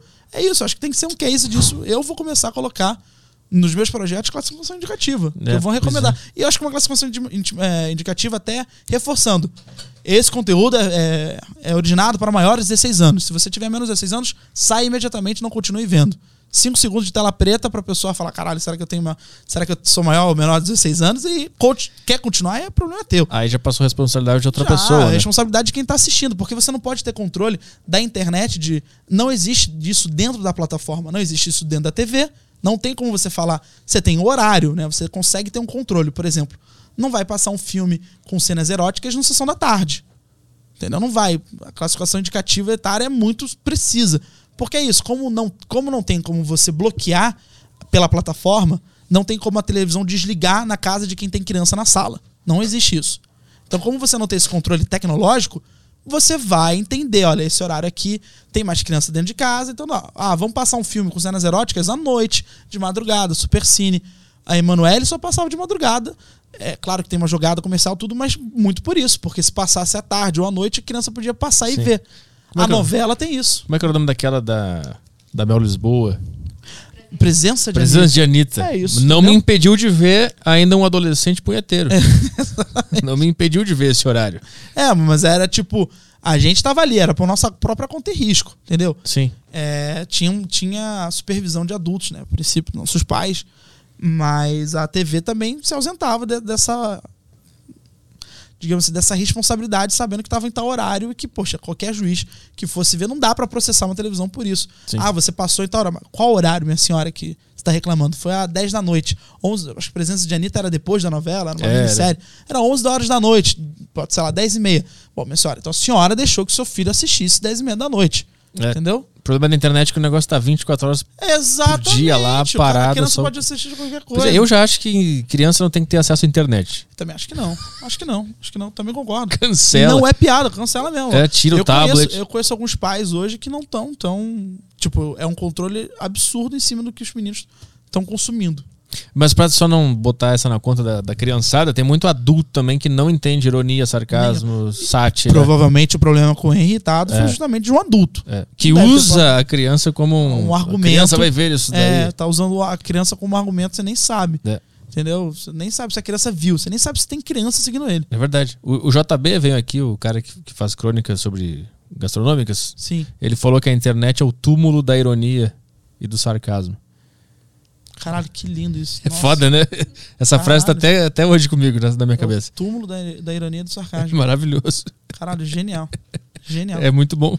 Muito bom. Às vezes tu faz uma coisa que é óbvio que tu tá fazendo pela ironia, pelo sarcasmo, pelo absurdo, e as pessoas acham que tu tá fazendo uma declaração. Puta, isso que mais me irrita. É muito Quando eu louco falo um negócio que, obviamente, eu tô brincando em cima do assunto, o cara acha que é uma declaração do que eu realmente acredito.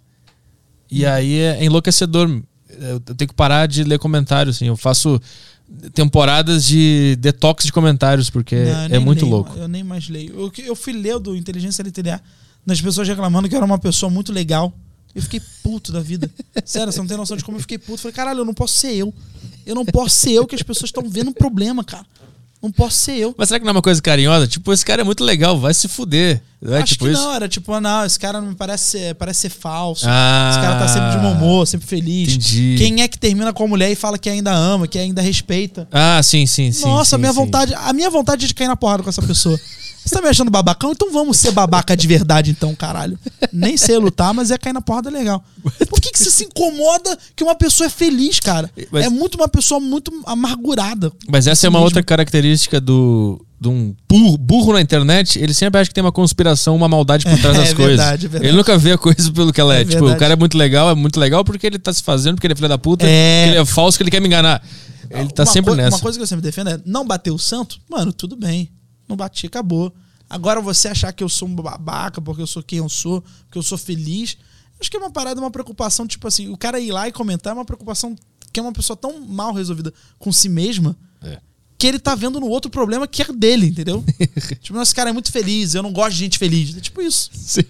Um cara muito. Porra, o cara que só quer ir, que é um. E é provavelmente um cara que, uma pessoa que só vai rir é, de piada de humor negro, que o cara não gosta de um humor mais leve, uma pessoa mais leve, um cara que quer ver é, o circo pegar fogo, sabe? Tô me identificando com essas palavras.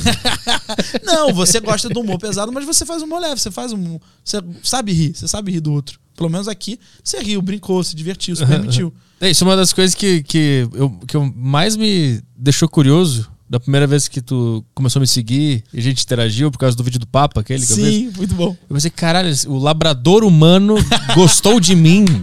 Como assim? Porque eu nunca esperei isso. Mas é porque, de coração, o santo bateu e eu gosto das pessoas até que elas me provem que não valem alguma coisa. senão Eu deixo de gostar. Mas você é um cara legal, você é um cara bacana. É do caralho, de verdade, de verdade mesmo. Fala, "Pô, o Arthur tá ali fazendo piada. Eu adoro os vídeos, eu adorava você gravando na mesa, batendo, postando, postando vídeo só em jump cut, eu achava do caralho. Ah, eu tenho que voltar a fazer Isso isso. é muito do caralho, isso é muito do caralho. É, tem um vídeo que você faz alguma coisa, um barulho de pau, e é muito engraçado, cara. Você faz, não lembro disso. eu lembro, só lembro de você fazendo barulho de pau rindo muito, que é alguma coisa assim, tipo, rindo pra caralho. Eu Eu gosto, eu, eu, e eu de verdade não tenho problema com ninguém em fazer, dependendo do estilo de humor. Ninguém, assim. Eu, Aham. eu respeito muito todo mundo porque eu quero ser respeitado. Então eu acho que. Não é, eu não respeito porque eu quero ser respeitado. Eu acho que eu sou respeitado porque eu respeito todo mundo. Todo mundo, tudo. Eu acho super válido todo mundo que faz alguma coisa. Quando a pessoa é do mal, a pessoa morre pra mim. E eu faço questão de nem estar presente perto dela. E tem gente do mal. Tem gente na nossa, no nosso meio, na nossa profissão. Tem gente que já passou a perna, tem gente que já me roubou. Então, essas pessoas morrem pra mim. Eu faço questão de nem, nem passar perna, nem passar perto. Hum. Do, por exemplo, já me roubaram num show que eu fui fazer com os meus amigos. O produtor roubou a gente, tipo, uns quase 20 mil reais. Tipo, que foi a duas, três sessões que a gente lotou de bilheteria. Foi do caralho. O cara tal sumiu. sumiu. Sumiu. Sumiu, assim. E quem me ensinou a ser uma pessoa boa foi o Rafael Gunning. Porque o Rafael, comediante que tá fazendo o maior sucesso agora, viralizando, a gente até falou. Eu falei, caralho, vamos processar e atrás desse cara, pelo amor de Deus. O cara falou, pra quê? Essa, sabe, dor de cabeça, o cara já sumiu, já gastou dinheiro, esse cara não vai pagar a gente. Começou a falar várias coisas, eu falei, é verdade, faz sentido. Falou, vamos, vamos. E aí tem uma frase muito bonitinha que, a- que o Marcelo, esse que eu falei, que apanhava, me ensinou no carro que ele tava contando que também sofreu bo- boicote, perdeu dinheiro, tomou no cu, e aí ele ficou mal. É que eu falei, a gente falou aqui na conversa, é se permite, permita-se sentir mal. Acho que essa parada de, não, tá tudo bem, uhul! Isso é falso, isso sim é ser falso.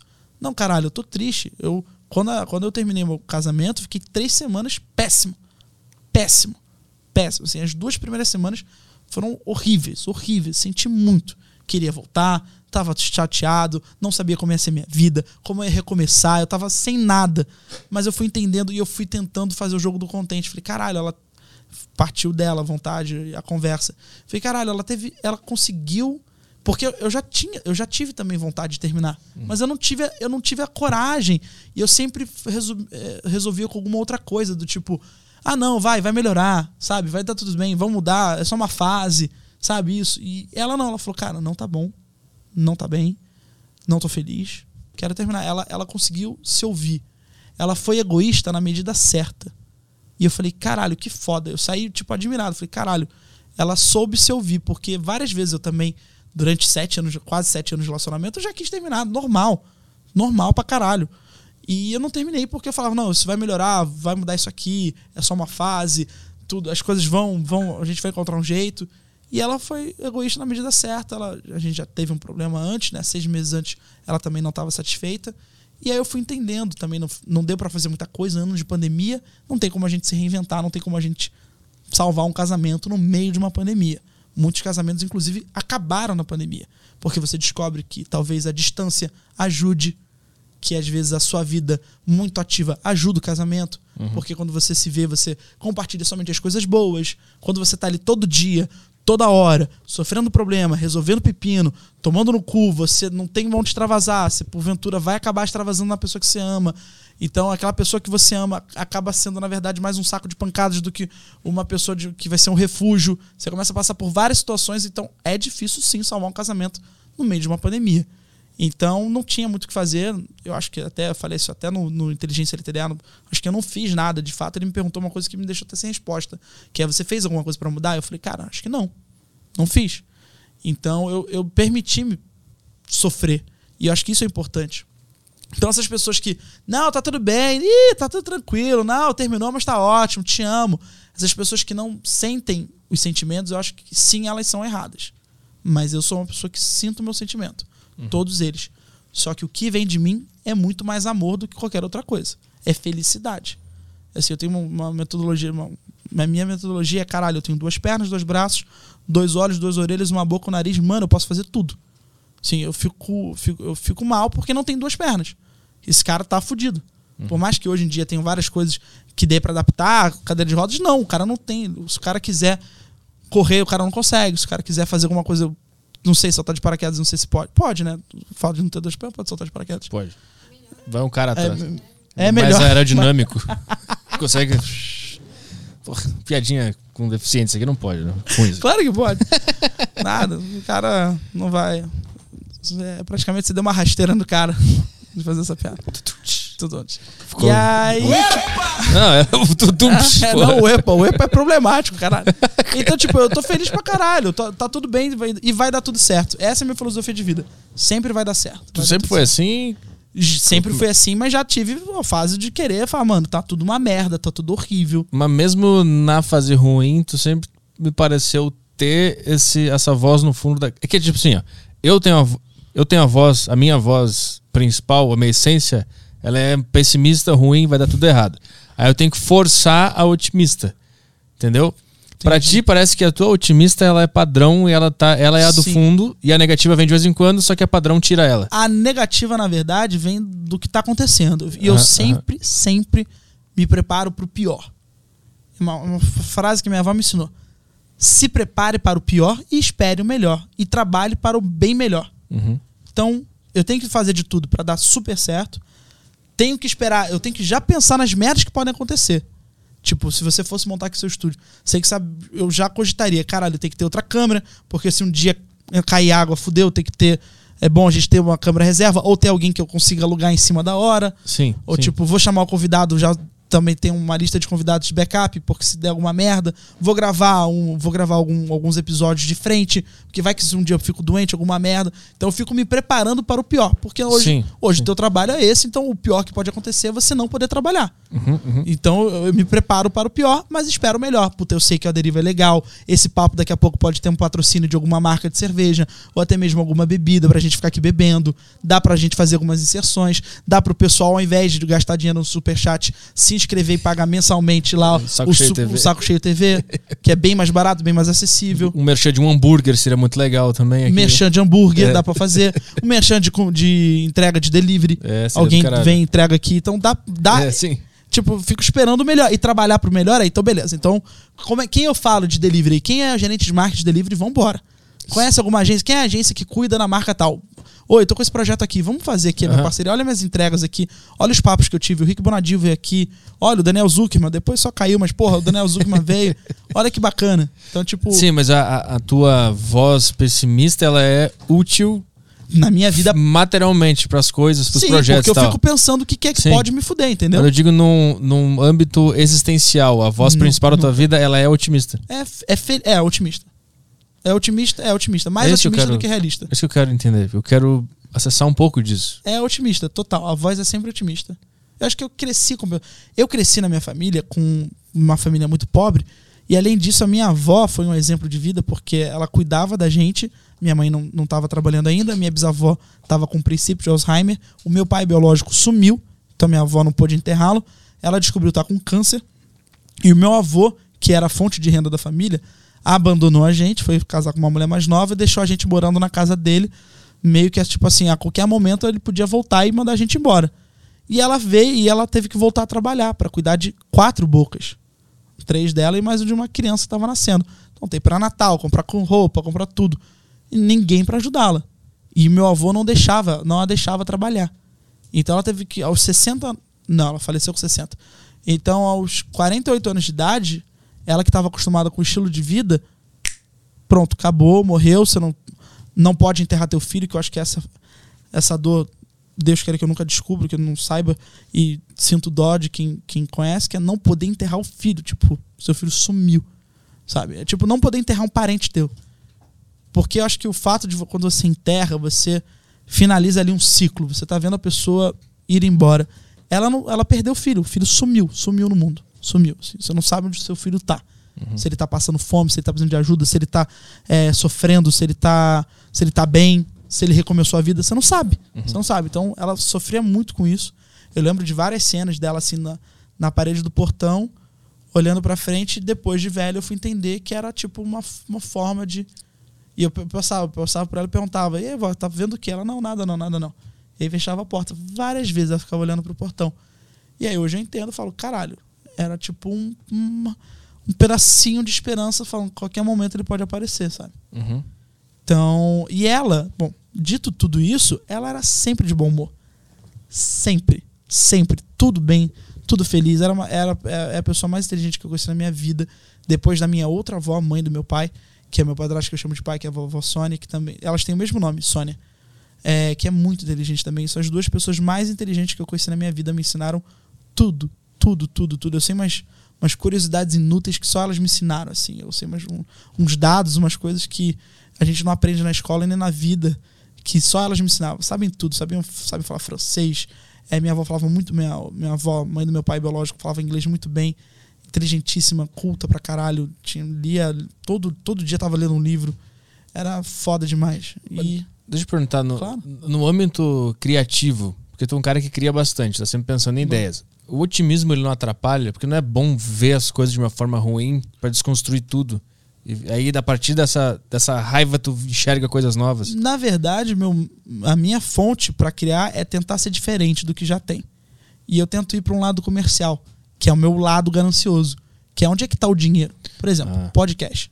Eu bati o martelo em 2019 com a notícia que o Spotify ia investir 20 milhões no Brasil. Com 20 milhões com distribuição, criação de conteúdo próprio, compra de conteúdo original, tudo isso. Eles compraram, lembra que eles compraram vários podcasts? Aí eu falei, puta, 20 milhões. Sabendo um pouquinho do mercado, do mercado business, se o Spotify vai botar 20, o Google vai botar 10, vai criar a própria plataforma deles, o YouTube vai botar mais 5, a Deezer vai botar 2, vai ter um bolo de dinheiro. Eu quero essa fatia, eu quero a fatia desse bolo. E eu quero participar desse bolo. Então eu tenho que criar um podcast. E eu tenho que trabalhar para ele ser o maior do Brasil. E aí decidi, comecei a criar, estreia em janeiro de 2020. E hoje posso divulgar ele aqui? Claro. é o Sobretudo. Quem puder ouvir vai ser muito do caralho. Tem dois que eu faço: o Sobretudo e o Ligado em Série. Então, quem puder procurar nas redes sociais, Sobretudo. Hoje lançou episódio novo é, do quadro Resumo Semanal da Semana, com o Bruno Campos e André Assunção. Então, quem quiser ouvir a gente, só colocar Sobretudo. E, ou seguir a gente no Instagram, que é arroba sobretudopod, P-O-D. E aí eu criei o Instagram, o podcast. Eu e o Johnny Drummond, outro integrante do podcast, somos quatro. A gente editava sozinho, começou a editar. Vamos fazer algo diferente. Então tem muita inserção, muito, muita brincadeira com áudio, porque como só áudio mesmo, não tem, não tem vídeo, a gente quer fazer com que o ouvinte não saia, não, não, não, não abandone a gente. A gente bateu uma tecla dentro do formato que é a gente vê muitos podcasts sendo ouvidos em 1.5 e a gente obrigou que a nossa edição é, impedisse isso, para que as pessoas ouvissem no modo regular, no 0.0. No, ou não sei se é 0.0, no- no- nem no 1.1, nem no 1.2. No normal. No normal. Aham. Se a pessoa botar o 1.2, ela perde. de- que é muito dinâmico. A gente tentou fazer um podcast muito dinâmico. Então eu tento para isso. Eu falo, bom, eu vou fazer diferente do que já estão fazendo, para justamente ter um diferencial, e vou, tentar, e vou do lado mais comercial ativo. A gente estreou com uma ação do Carrefour. Tipo, isso vendendo podcast. O podcast não existia. E aí a gente senta para vender o podcast. Ó, vai estrear esse podcast, a gente está criando. Olha só o diferencial dele. A gente tentou trazer além do diferencial do formato, no conteúdo, o nosso conteúdo é atemporal. Se você ouvir hoje o nosso primeiro episódio, a gente está falando sobre espírito. Você pode ouvir, não tem influência nenhuma do tempo. Em alguns episódios a gente cita ali a pandemia, né? 2019, 2020, 2020, 2021, a gente cita a pandemia, mas é justamente para uma máquina do tempo, né? Quem estiver ouvindo lá no futuro, daqui a dois anos vai saber como a gente estava ali. Mas é uma menção honrosa de 5 segundos, 10 segundos. Não é um episódio sobre isso. A gente faz episódios atemporais, tem debate se o Michael Jackson tá vivo ou não. É, a gente fala sobre os melhores jogos da nossa vida, a gente fala sobre os desenhos animados que marcaram a nossa infância, sobre os funks que marcaram a nossa vida. A gente faz um debate sobre viagem no tempo, se é possível ou não. Só conteúdo atemporal. Foi- Esse é o nosso diferencial do conteúdo. Tá, mas essa é a tua criação comercial. Criação comercial, que é o que me, que é o que me, que é o que me motiva. Falando sobre a comédia em si, tu não pensa, tu faz stand-up ainda? Tu pensa Eu nisso faço ainda? stand-up contando história. que são histórias verídicas. Ah, entendi. Tu eu- não, tu não, tu Não tem uma análise. coisas no mundo e, e tenta Não. ver algo ali. Minha análise surge muito na brincadeira, se é que, se é que pode ser considerado uma análise, mas eu faço mais uma brincadeira, surgindo tipo, pô, isso aí podia dar. Que nem eu tava conversando com ela. Eu falei, pô, eu tô pensando em fazer um, um texto sobre a diferença de idade entre mim e minha esposa, minha ex-esposa. Mas isso é uma piada quase que manjada, um tema manjado, casamento, relacionamento, diferença de idade, não é tão utilizado assim no stand-up. Mas é uma coisa muito básica. Eu não sou o comediante analista que vai, vai trazer um puta texto, como tem diversos aí que eu acho bato palma. Diversos. Por exemplo, o Chapéu. O Chapéu faz um texto que, cara, que se ele. Eu acho genial. Eu acho genial. Que se ele fosse abusado, resumindo, se ele fosse abusado por Michael Jackson, ele ia chegar na escola falando: Sabe quem tava expondo meu pau ontem? sim, sim, sim. Michael fucking Jackson, caralho. Porra. Me chupando inteiro, caralho. Comendo inteiro, caralho. Vai tomar no cu. E eu acho isso uma análise do caralho. Sim. Porque, de fato, é uma forma engraçada da gente comentar sobre um assunto sério. Sim. Porque é o, ele não tá falando que as crianças deveriam fazer isso. Uhum. Ele tá falando que se ele fosse abusado, ele faria isso. Porque ele é um comediante, ele tá Sim. fazendo piada, caralho. Sim. Então, sim. e eu acho isso genial. É uma puta de uma análise legal. O cara trouxe um texto bem fundamentado, fez um puta de um preset. Ele fala que, porra, ele não conseguiu acreditar quando ele viu, que é tudo muito estranho. Mas se fosse com ele, ele agiria de uma forma diferente. Aham, aham, Então, eu acho que essa análise, esse ponto de vista é do caralho. E eu super entendo a, essa necessidade da gente, talvez, ter uma visão mais, mais realista e pessimista pra gente desconstruir. Até porque a brincadeira de. Sabe uma coisa que eu não entendo? Tão famosa, tão clichê no stand-up? Uhum. Parte daí, sabe? Tipo, a gente vê uma coisa normal e a gente fala, peraí, isso aqui tá errado. Sabe? Uhum, Essa forma da gente tratar tá, tá equivocada. Essa forma da gente aceitar tal coisa não é tão simples assim. A gente aceita porque a gente tá acostumado. Sim, porque E é às o- vezes os melhores textos surgem daí. É, em cima dos contratos sociais que a gente tem, né? Exatamente. Tipo o texto do Bill Burr do, sobre bater em mulher. Eu não vi esse texto, mas já, já ouvi falar. Então, isso aí é completamente em cima desse contrato social, que ele tá falando sobre aquela frase que não há motivos para bater em uma mulher. Ele tá falando sobre uma propaganda que tinha no meio de um, de um programa lá, que falava, não pode bater, não há motivos para bater em mulher. Aí ele fala assim, ah, peraí, nunca? Tipo, vocês acham que vocês são os quê? Vocês são o quê? Vocês nunca são chatas na vida de vocês? tipo assim, motivo existe, só não bate. Aí ele, então, ele tá brincando em cima desse, Sim, desse contrato sim. social, e é uma dessa análise frase. muito boa. E eles sabem lidar com isso, né? É, é. Eles sabem. Eu acho que acho que o nosso melhor, não sei se é melhor, mas um dos melhores que eu acho que sabe fazer isso é o Léo Lins. Obviamente, tirando uma, uma, uma derrapada ou outra, porque é erro, tentativa e erro. Ele Aham. sabe fazer muito bem essas análises interessantes. Sim, é mas é que ele, ele fica em cima da matemática, né? Você tá punchline, você tá é, punchline. Ele... Ele é totalmente. não abre tanto um assunto. É, e- ele não. Talvez ele. né? É, é. Talvez eu acho que esse lado mais filosófico, né? Talvez É. ele não tenha. Ele é muito mais. Ele é muito mais. Qual é o nome disso? Onliner. Você tá não, punchline. Não, não do online, é quando eu- técnico, ele é muito mais Ah, técnico Aham. do que realmente, porque a questão do stand-up, às vezes as pessoas acham que precisa ter piada a cada 3 minutos, a cada um minuto. 30 segundos. 30 segundos, uma piada. Aham. Mas se você construir um bom texto, pode ser que esse texto não tenha piada durante dois minutos e o seu punch seja muito forte, que caralho, é aquela velha história, caralho, faz sentido. O do Bill Burr, o do Bill Burr não, o do Chapéu, a construção dele, acho que ele deve ter um minuto ali de construção, um minuto e meio, e o punch pra mim é genial. Uhum. Que ele vem com um punch do tipo, cara, se fosse comigo ia ser completamente diferente. Uhum. E acho que ah, são três punches ali que não devem nem ter dois minutos, nem um minuto junto, é uma piada muito seca. Aham. Mas ele constrói muito bem. E tudo bem, eu, eu acho que. Eu, eu li isso no livro do Bem-vindo Siqueira. Se a plateia não está rindo, tudo bem, ela pode continuar achando graça. Uhum. Isso é genial. A plateia pode não rir, mas continuar achando graça. Uhum. Essa necessidade pelo riso, eu acho que às vezes pode ultrapassar a gente e faz a gente querer cair no mesmo caminho sempre da comédia. Exato. Atra- atrapalha, a Atrapalha, evolução da arte. atrapalha. Depender sempre daquela risada alta. Até porque vamos lembrar que comédia é subjetivo, riso é subjetivo, tem coisas que a É. gente acha engraçado, tem coisas que pessoas. Cara, tem gente que. O Sterblit subia num palco e fazia uma parada, um, um movimento, as pessoas cagavam de rir. entendeu? Aham. Então é isso, calma.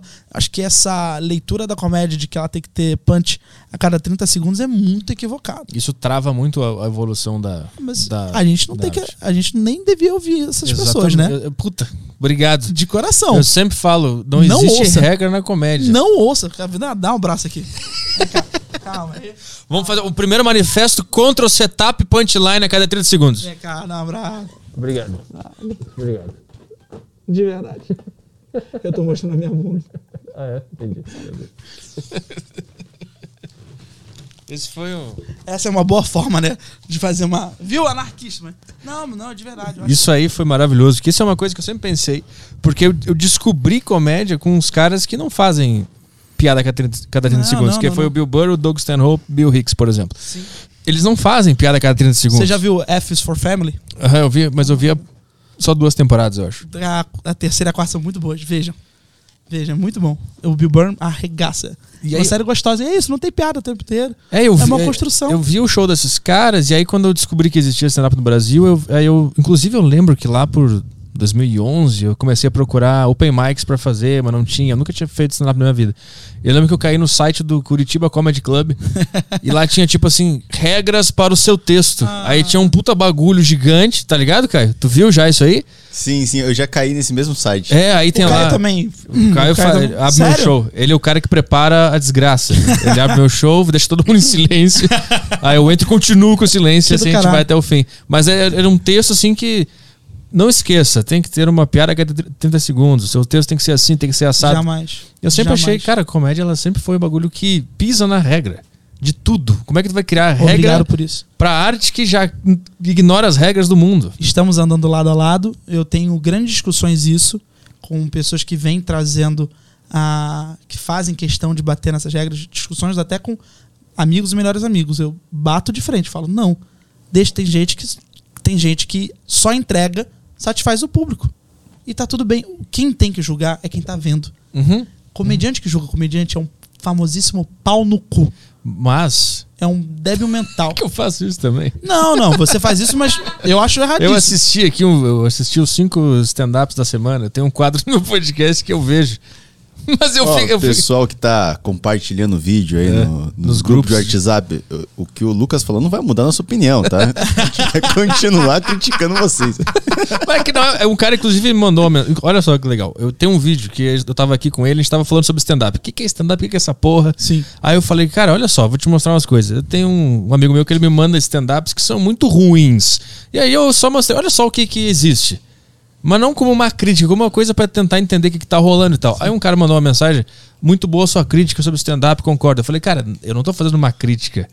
Eu só tô achando curioso, eu tô tentando entender o que, que é essa porra. Eu acho ruim sim, mas não tô fazendo uma crítica. Então, eu- tem alguma coisa aí nessa área cinzenta que às vezes criticaram um outro cara e falar, cara, isso que tá fazendo uma bosta, vai se fuder. Sim, isso é né? uma coisa. Outra coisa é, cara, olha que, olha que coisa horrível. Mas aí eu aqui. acho que entra numa numa questão de persona. Hum. Na, na persona do Arthur, de falar, de fazer isso brincar. Outra coisa é quando é real, por exemplo. Eu, nossa, eu falei isso em três podcasts agora, espero não ficar chato. Mas é que recentemente saiu uma matéria do Nego Di no UOL. Aquela bosta, eu tô ligado, tô ligado, tô ligado. Vai, toca a ficha. Ah, fiquei furioso. Furioso. Comediantes analisando Assim, tecnicamente. e de pessoas que, cara, de pessoas assim, que eu idolatrava, assim. A Mel Maher, pra mim, é a maior comediante do Brasil. Não é de gênero. Uma das maiores comediantes do Brasil. A Mel Maher tem uma entrega muito boa, gênia, escreve, roteirista muito foda, Mel Maher. Essa é a minha opinião. Quando eu a vi ele participando, eu fiquei chateado. Eu Falei, caralho, Mel. Pô, tanto, já foi tão julgada, sabe? Tão julgada como pessoa e como comediante. Você tá participando hoje de uma de um julgamento, de um show de um cara. Sabe, o Bruno Costa, eu fiquei chateado. Pô, e o Bruno é, é- é importante pra comédia mineira, porque eles continuam em BH. Tem comediantes, o Marcelo Duque, o Luciano Guima, o Victor Amar, que saíram de BH e vieram pra São Paulo. Mas o Bruno Berg, o Thiago Carmona, o Bruno Costoli, o João, João Basílio, eles continuaram lá fazendo comédia em BH. Então é importante pro cenário de BH pra não morrer. Sabe? Pra, se não todo mundo sair e vir pra São Paulo, não tem mais comediante. O Steven Gaipo também é muito importante. E aí eu vi o Costoli lá fazendo participando, eu fiquei chateado. O Cortez, não vou nem falar. O Cortez, o quanto ele foi julgado, o quanto ele já foi massacrado, ele sabe disso. Participar disso pra mim é um. É, eu, eu lembro que eles estavam tipo assim, ah, falta a regra do 3, falta o não sei o que. E eu não, Caralho, eu não gosto do. Nego Di, porque o que ele fez pro, com o Diego Defante, comprei briga mesmo. Comprei briga, achei. é, ele me bloqueou no Instagram porque eu tava vendo os stories dele, da briga, da, da polêmica dele com o Diogo Defante. E o Diogo é uma pessoa super do bem. É, é o nosso Andy Kaufman brasileiro. Hum. E o cara tava fazendo comédia, ele foi mal interpretado. Eu tentei ajudar o, o Defante na época, eu acho que acredito ter ajudado. E aí o Nego Di quis subir em cima do cara, eu fiquei muito puto. E ele me bloqueou, dane-se, nunca falei do Nego Di, então não tenho carinho nem respeito nenhum pelo Nego Di. Zero, assim, Nego Di pra mim não quer dizer nada. Mas jamais participaria ou concordaria por ser o Nego Di, porque ele é um comediante. Se ele se intitula comediante, se ele trabalha como comediante, eu acho que ele se intitula comediante, porque eu acho que ele faz coisas que ele não, não, tem, não tem comédia. Tipo, ele fez um vídeo sacaneando a, a testa da Thaís. Não é comédia isso, sabe? Não é comédia, não é engraçado, não, não é engraçado. Tudo bem se fosse engraçado e fosse problemático. O Danilo tem uma piada genial de humor negro, que é o pessoal de Higienópolis não queria uma estação de metrô. Sim, essa é muito caralho. É piada. genial, porque a última vez que um judeu entrou no metrô, num, num trem, não foi pra um lugar bom. É genial, é inteligente a piada. É que não tem uma pessoa específica que é um alvo. é uma Não, ideia. É uma ideia. Ele lembra do nazi. É genial, genial. É, é. Acabou, pronto. Então eu não vejo problema nenhum. É uma piada, tem graça. Se ela é problemática ou não, aí tudo bem, a gente vai, vai discutir depois, vai, vai, vai ouvir o que o público tem a dizer. Agora, zoar uma mulher porque ela tem uma testa grande e fazer piada, tipo, não é engraçado. Isso é. É que bullying já tá muito batido, né? Mas isso é idiotice, é babaquice, sabe? É um cara babaca, assim, zoar uma mulher. Você tá zoando uma mulher porque ela tem uma testa grande. E aí, qual o problema dela ter testa grande? Isso não afeta nada. Isso só, afeta, só prejudica a vida dela. E você tá contribuindo pra prejudicar a vida dela. E é uma coisa que é covardia, que você não tá fazendo isso na frente dela, olhando pra ela. Não é um roast que ela. Não é um roast, ela né? Que aceitou ela estar é. lá. Não, não é nem isso. que Isso aí é até do. Eu acho o roast do caralho. Né, se ela tivesse aceitado É, eu lá. acho foda pra caralho o roast. Roast é do caralho. Tanto, que- principalmente de quem aceita. Principalmente de quem aceita. É uma parada que você tá pegando uma imagem na internet, zoando ela, e ali metendo pau na mulher, e a mulher não tá ali pra se defender, e ela não tá nem ali pra reagir. Sabe? É covardia isso. Isso é covardia. E o humor não é covarde. O humor é feito pra quem sofre covardia. Quem toma porrada, pra quem tá ali querendo dar uma por cima. Eu uma vez ouvi que o humor não é pra zoar os oprimidos, mas sim os opressores. Também não concordo com isso. Acho que o humor é pra zoar todo mundo. É pra brincar com tudo e com todos. Mas acho que covardia, você zoar uma pessoa que não pode se defender, ou que não tá ali, que não tá participando da brincadeira, que não tem noção, isso pra mim é covardia. É, eu acho que quando tu pega uma pessoa específica. Puta. E mesmo ele, só complementar, mesmo ele fazendo tudo isso, eu jamais seria a favor do que fizeram com ele no UOL. Jamais, porque ele, é um, ele é um é da classe e a gente tem que ter ética. Mas Ética é importante. o Nego Di, meu, ele vem aqui no Flow, tava lá. Ele é um cara muito engraçado. Ele sabe fazer o negócio. Só que ele ainda tem essa coisa de falar de alguém especificamente, que é uma coisa que já não cola mais. E eu acho que se ele se livrar disso. Meu, ele contou a história aqui no Flow do como é que foi os exames que ele teve que fazer antes de entrar no Big Brother. Falou do, do cara do doutor Euclides, que tocou no pau dele sem a luva. Ele já começa. O que, que, que é isso, doutor Euclides? Ele começa a contar, a gente tava chorando de rir lá. Tipo, ele, ele consegue, ele, ele enxerga. É, talvez ele seja um ótimo contador de piada sem ter, sem ter a, pre- a precisa regra dos, tre- do 30 É, segundos. sim, sim, sim. É um Isso é cara bobagem. A é, regra bobagem. do 30 segundos. Cara, se você pegar, eu amo Coxinha, se você pegar, tem umas piadas que não tem graça nenhuma, mas a entrega dele é tão foda, tão foda que você ri pelo Coxinha, entendeu? É foda, a entrega do Nego Di faz. Se dá certo, mano, vai, cara, continua. Só não seja covarde. Só, não- só não, não queira subir também em cima de comediante. Eu fico muito puto com isso. Quando alguém critica algum comediante, tu fica puto. Fico, fico puto Entendi. publicamente. Publi- Eu fiquei muito puto com o pessoal do. Do.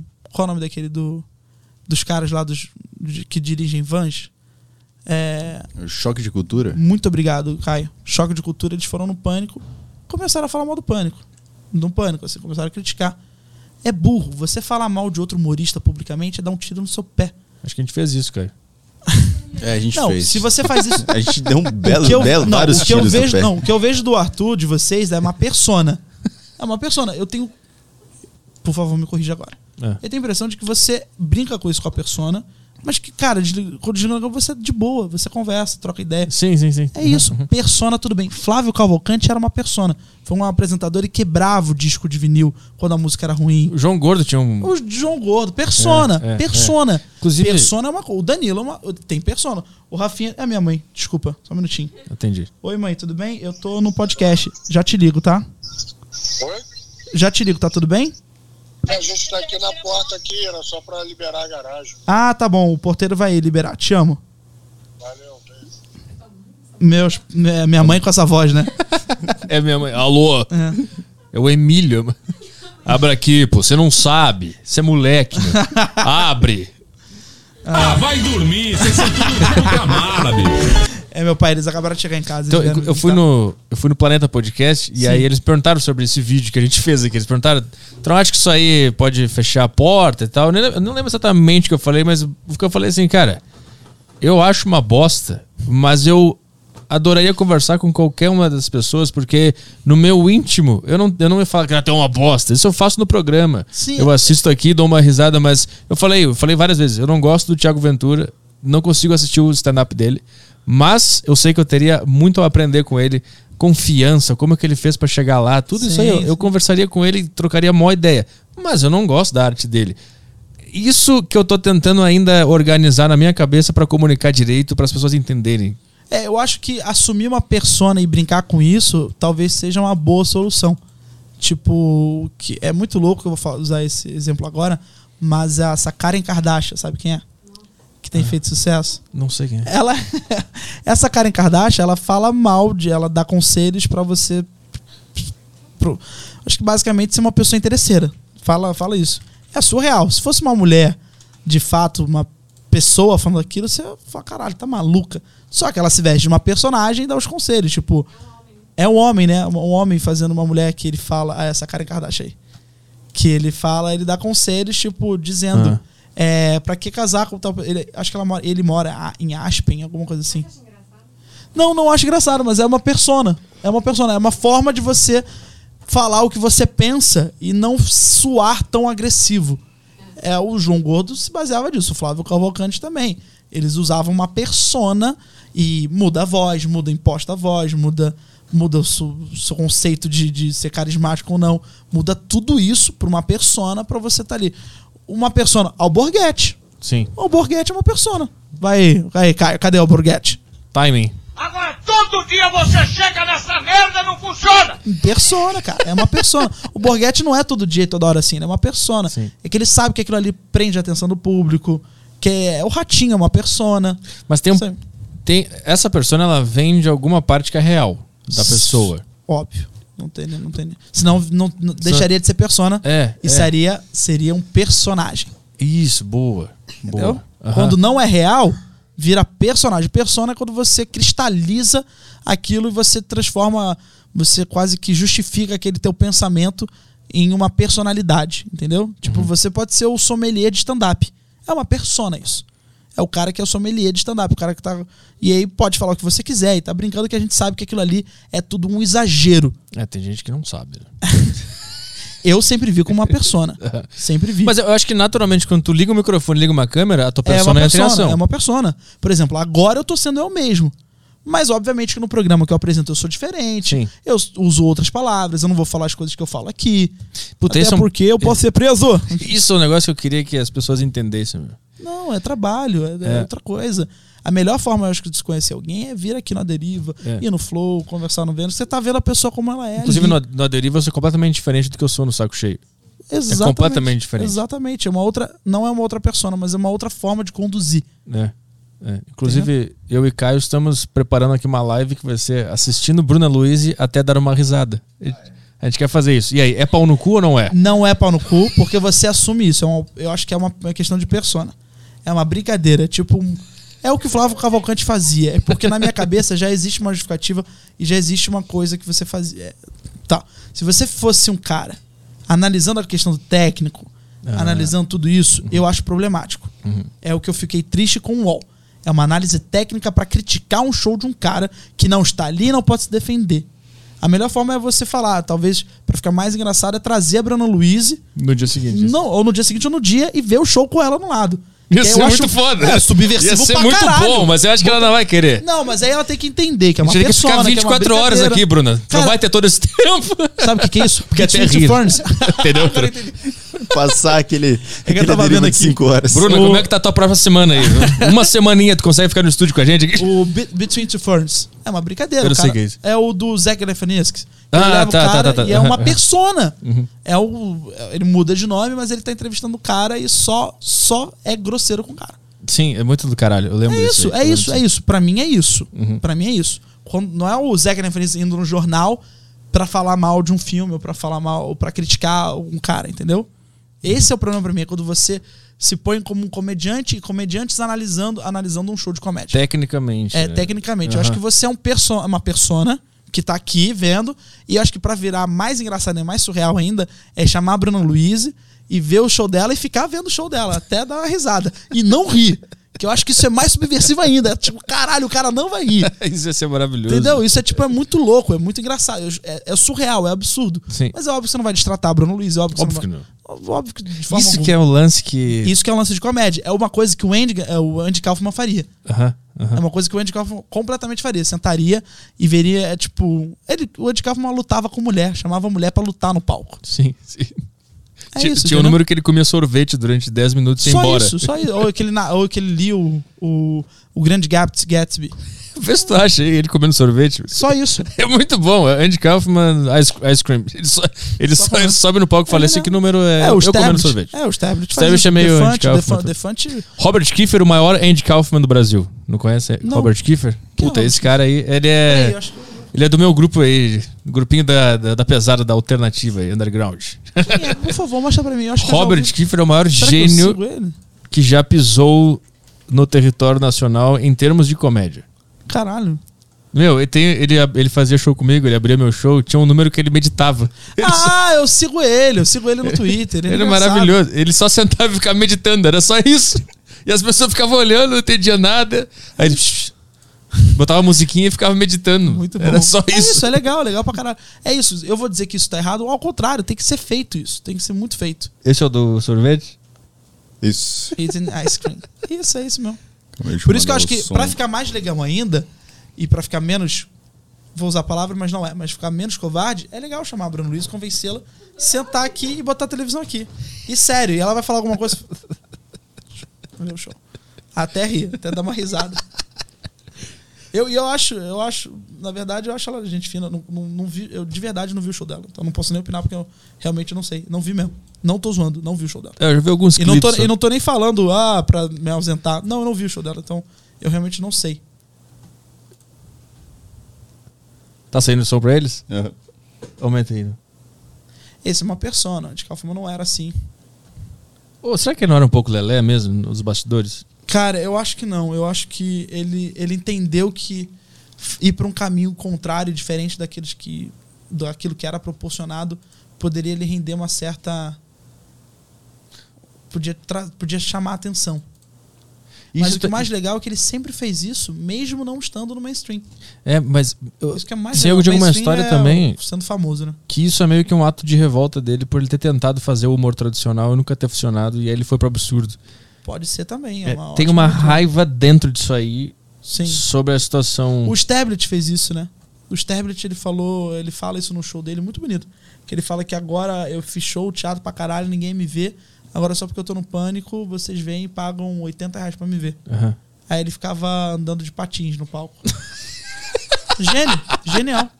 Genial. Tem que chamar o Stablet aqui, cara. Genial. Porra, eu, eu amava ele, não sei como é que ele tá agora, mas Tá ele era re- tá bem. referência. referência. Ele é uma referência aí daquele. se- Ele entendeu que muito do humor pode acabar se você não tiver um certo, acho que um certo controle daquilo que você está exibindo, fazendo e, e proporcionando, pode afetar alguém de fato, né? Não, e, às, Ele- e às vezes ele- também tem aquele negócio da. Ah, vou pelo lado mais seguro aqui, fazer umas novelinhas, uma série no Multishow. Isso que é Acho mais seguro acho do que não, eu. acho ele, ele bem- eu, pelo pouco que eu o conheço e tenho contato, eu acho que ele ficou muito triste quando. O negócio do africano, aquele. Ele ficou bem mal. Bem mal mesmo. Aquilo ali mudou. Mudou. Ele, ficou- ele ficou mal porque chamaram ele de racista. E é uma coisa que ele não é. Uhum. Ele falou, como é que eu. Como é que eu defendo? Como é que eu vou falar se eu, se eu pratiquei blackface e isso é considerado racismo? Sabe? Então, acho que realmente deve ter chocado a cabeça dele. Outro, cara, eu não sou o que estão chamando, eu faço tudo pra fazer os outros rirem. Faço tudo para os outros se divertirem. Então, acho que também foi, foi um encontro dele não estar feliz, talvez, onde ele estava. Inclusive, eu entrei no pânico por conta dele, ele me indicou. Então, eu acho que foi um encontro. Ele não estava feliz. É, já devia tá, já devia ser um processo para ele tentar encontrar saídas e soluções para continuar a fazer o que ele fazia. E aí vem o baque de você ser chamado de uma coisa que você não é. Sabe, eu acho que não sei quem falou isso, não sei se foi o Maurício Meireles ou, ou o Vilela, falou que, pô, uma vez eu fui chamado de machista, alguma coisa que é uma parada que eu não sou, e, eu- e ele ficou muito triste. Ele chorou. Ele falou, mano, eu não sou, cara. Não sou isso, tipo, não, não, não, sou o que estão me chamando. Estão deturpando o que eu disse, eu estão levando uma piada sério. Caralho, até eu volto a repetir, até quando vão levar piadas a sério? Mas não, não, não, falta no Brasil uns caras mais tipo Rafinha, Danilo, que fala, vai se fuder, caralho, e não chorar. Não que seja uma coisa ruim essa pessoa ter chorado especificamente, mas Eu acho que sim. falando da atitude do comediante perante essas pessoas que querem cancelar e, Sim, e sim, sim, xingar e tal. Sim, falta, falta. Acho que falta pessoas a gente a gente não levar a sério mais o cancelamento. E eu acho que isso vai, vai ficar bem bom agora. É, acho que tá melhorando, né? É, a gente não vai mais levar. É tipo, tem aquela frase do Andy Warhol que todo mundo vai ter seus 5 minutos de fama. Vou parafrasear e falar que todo mundo no futuro já, já foi cancelado. Já, É, todo mundo é. vai ser cancelado uma vez na vida. Porra, esses dias cancelaram o Bill Burr porque ele é casado com uma mulher negra. Tu viu isso? Não vi. Que loucura. Eu sou, eu sou bem ruim pra acompanhar as notícias lá de fora. Não, então, porra, ele apresentou o Grammy, ele apresentou os artistas latinos. Ele foi o responsável, né?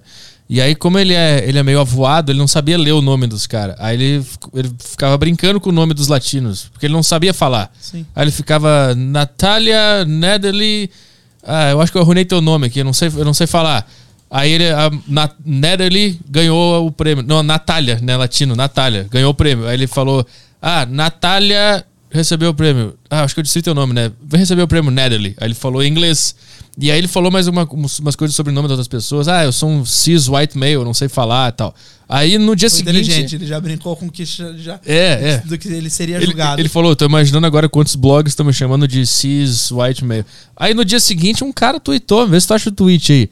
Ah, o, Bill Burr casou com uma mulher negra porque ele é racista, porque ele não sabe que ele é racista, ele casou com uma mulher negra porque ele acha que a mulher negra é- cumpre um papel de escravidão e que tem que servi- servir a ele.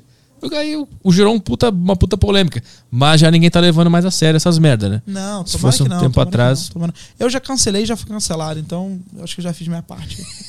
De verdade. Mas, mas tu, can- tu cancelou porque tu achava que era certo e agora tu É, achava- é, não, que eu fiquei ofendido com a parada. Eu fiquei ofendido mesmo. Foi uma parada que, assim, quando criança eu não, eu não me aceitava muito com o meu físico. E já tomei muito na. Tomei muito não na cara por conta do meu físico. E aí. É, ele tá, ele tá fazendo The Mandalorian? Que foda, não sabia não. Tá fazendo o quê? Ou a série The, Manda- The Mandalorian. Ah, nem. Mandaloriano. Mas eu acho que esse aí é da época que ele. Ah, Aí. Caralho, que loucura. ah, esse cara aí, ó. Why I'm not suggesting Bill Burr is a racist? Ah, eu não tô dizendo que o Bill Burr é um racista, mas um homem ah, tendo uma uma, mulher mulher, não não branca, branca. às pode- vezes pode, Pode ser um sinal de racismo isso. Caralho. Que merda que ele falou. e Então- olha quantas pessoas. Ah, tá, graças a Deus. Vai. Eu confundi. Eu achei que 3 mil tivessem retweetado. 3 mil pessoas citaram o tweet. Devem ter falado, olha que idiota. Ah, então você não pode simplesmente admitir que alguém não é racista só porque ela. Nossa, ela, ele possui uma, uma minoria. O que, que é isso aqui que ele quer dizer? É, Minorities. de serviço de sexo. É tipo servant. Caralho, ele quis dizer que a Nia casou com ele só. Só pra ele ter uma mulher que ia servi-lo. É, Uma, caralho. uma mulher que, se- que ser- é, uma mulher que fosse sua serviçal e que fosse participasse da, da, da minoria. É, então, e esse cara é um perfil verificado, completamente doido, É, são, completamente são maluco. essas pessoas que acabam problematizando a problematização. Que é uma coisa que já a problematização já, em si já é ruim. Aí esse cara leva tão a sério, vai tão fundo, tão fundo. Você fala, meu Deus, meu Deus, esse cara é um débil mental. Débil mental. É, virou só um pensamento automático. É, mas aí eu já acho que já tá passando, graças Tá, a tá- Deus. tá acabando. Todo mundo já vai estar sendo cancelado e tá tudo certo. É tipo o Corona, o cara que falou que todo mundo ia pegar. Falou, todo mundo vai pegar. E todo mundo falou, não, não, todo mundo vai pegar. E todo mundo, no final da conta, tá todo mundo pegando essa porra. Então é bom, foda-se, tá todo mundo sendo cancelado mesmo, pronto, acabou. As, tomara, o meu, o meu medo é que as empresas levem a sério isso.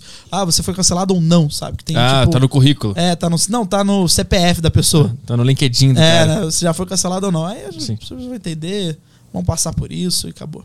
Nós temos questões da turma aí? Sim, tem, temos questões aqui. Tá, Então vou no banheiro. Um Vamos segundo. fazer uma Fica à pausinha? vontade. A gente faz as questões da, da turma aí, tá?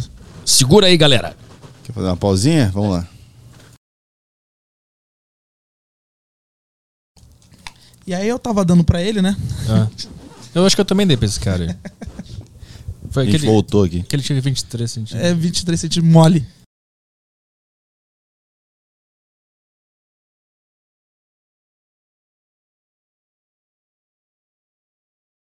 Na- Voltou, voltamos, gente. Voltamos. mesma O quê? Voltou. Ah, tá. É isso aí, pessoal.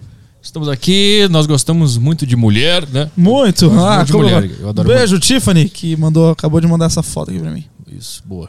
Que isso? É minha raba. Eu, Ah, tá. eu te abraçando e com a bunda pra fora. Ah, maravilhoso. Maravilhoso. Vou postar no meu Instagram isso Por aí. favor, por favor. Vamos ler a questão da tigrada aí? Tá, as questões aqui no grupo do Telegram. Efeito você- sonoro, por favor. Ah, Vamos puta merda. Aqui. Agora vem a questão. Vai, assume. Agora vem a questão. A gente vai ler as questões. Vou ler aqui as questões aqui do grupo do Telegram pro pessoal é, que o pessoal mandou. Se você não mandou, tem tempo ainda de mandar. E se você quiser mandar também um super chato no YouTube, você pode mandar um super chato no YouTube que também vamos ler depois disso. O Lucas mandou aqui, fala, ah, fala Xará, moro nos Estados Unidos há cinco anos. Estou passando pela mesma fase que você passou quando morava aqui. Eu. O que você fez exatamente para sair dessa situação? Caralho, que legal. Xará, eu não sei em qual estado você mora. Eu morei, a gente ainda tem casa lá, na Flórida, em Windermere, do lado, em Orlando praticamente. É, eu fui muito abençoado, assim, perdão a palavra aí, sem querer parar, parecer que estou pregando como pastor. Mas eu fui abençoado porque eu abri minha própria produtora. Você pode abrir uma LLC, que é uma empresa, pessoa jurídica, independente de como esteja o seu status imigratórios, é, seu status imigratório, seu status imigratório, independente de como ele esteja, eu não vou nem questionar isso. É, você pode abrir uma LLC, uma empresa. Você pode entrar e abrir. Inclusive, recomendo fazer isso. Abra sua empresa. Eu abri minha empresa, minha produtora, e comecei a produzir é, conteúdo audiovisual para as empresas que trabalhavam para o mercado, tanto brasileiro quanto para o mercado, é, é, mercado regional, que é para o mercado americano.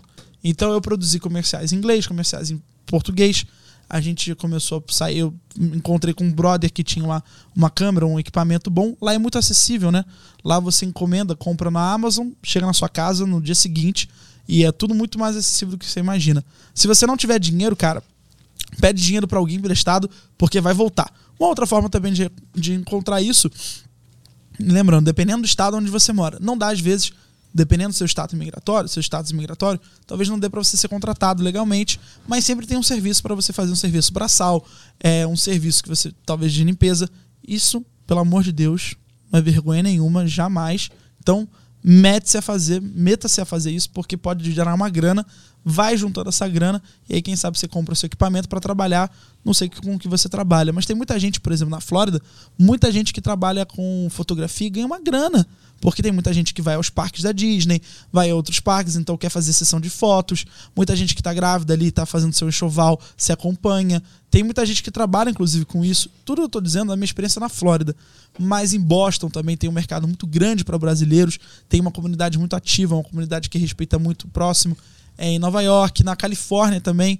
Mais uma vez, não sei qual é o seu estado, adoraria, inclusive, saber para quem sabe poder ajudá-lo. Pode mandar aí no grupo. aí. É, por favor, manda aí de novo. Me diz qual é o estado que você mora, que às vezes eu posso ter algum amigo precisando de alguma ajuda. Mas serviço, pelo pouco que eu aprendi na Flórida, nunca vai faltar.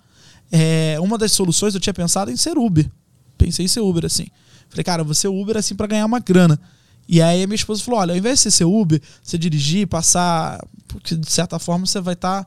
Você vai estar se comunicando com nativos, né? Então você pode ter algum problema. O cara. Os Estados Unidos é um país racista. É um país não só de, de raça, de etnia, mas com latinos. Então o cara pode não gostar de você, você pode sofrer algum perigo, você pode não saber se comunicar muito bem inglês, pode ser que você nem saiba falar também inglês. Então procure serviços onde você consiga é, ter o, o menor, o menor contato com, com, alguma, com algum supervisor ou com alguém para que você tenha que praticar o seu inglês. Então tem vários tipos de serviços. Procure saber. Tem grupos no Facebook, tá? Tem grupos no Facebook, põe lá no estado onde você mora, procure, porque tem sempre alguém querendo alguém para fazer um serviço, alguém para fazer praticar alguma coisa e voltando. Hum, Tudo bem se você não tiver com seu status migratório legal, não vou falar outra palavra que eu acho que essa palavra é muito feia.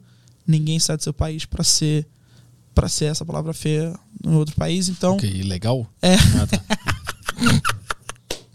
eu odeio essa palavra, porque é muito fa- feio chamar alguém de ilegal. Parece que o cara tá cometendo um crime, sabe? De fato está, porque está em outro país, sem, o, sem a liberação, é crime. Eu não incentivo esse crime, muito pelo contrário.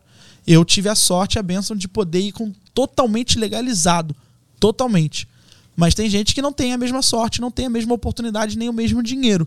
Então, para essas pessoas, eu sempre falo, cara, procure saber, são cerca de 50 vistos ou mais para você morar legalmente nos Estados Unidos, para você ou residir ou ter acesso ao green card. Tem várias maneiras simples, fáceis, honestas de serem feitas.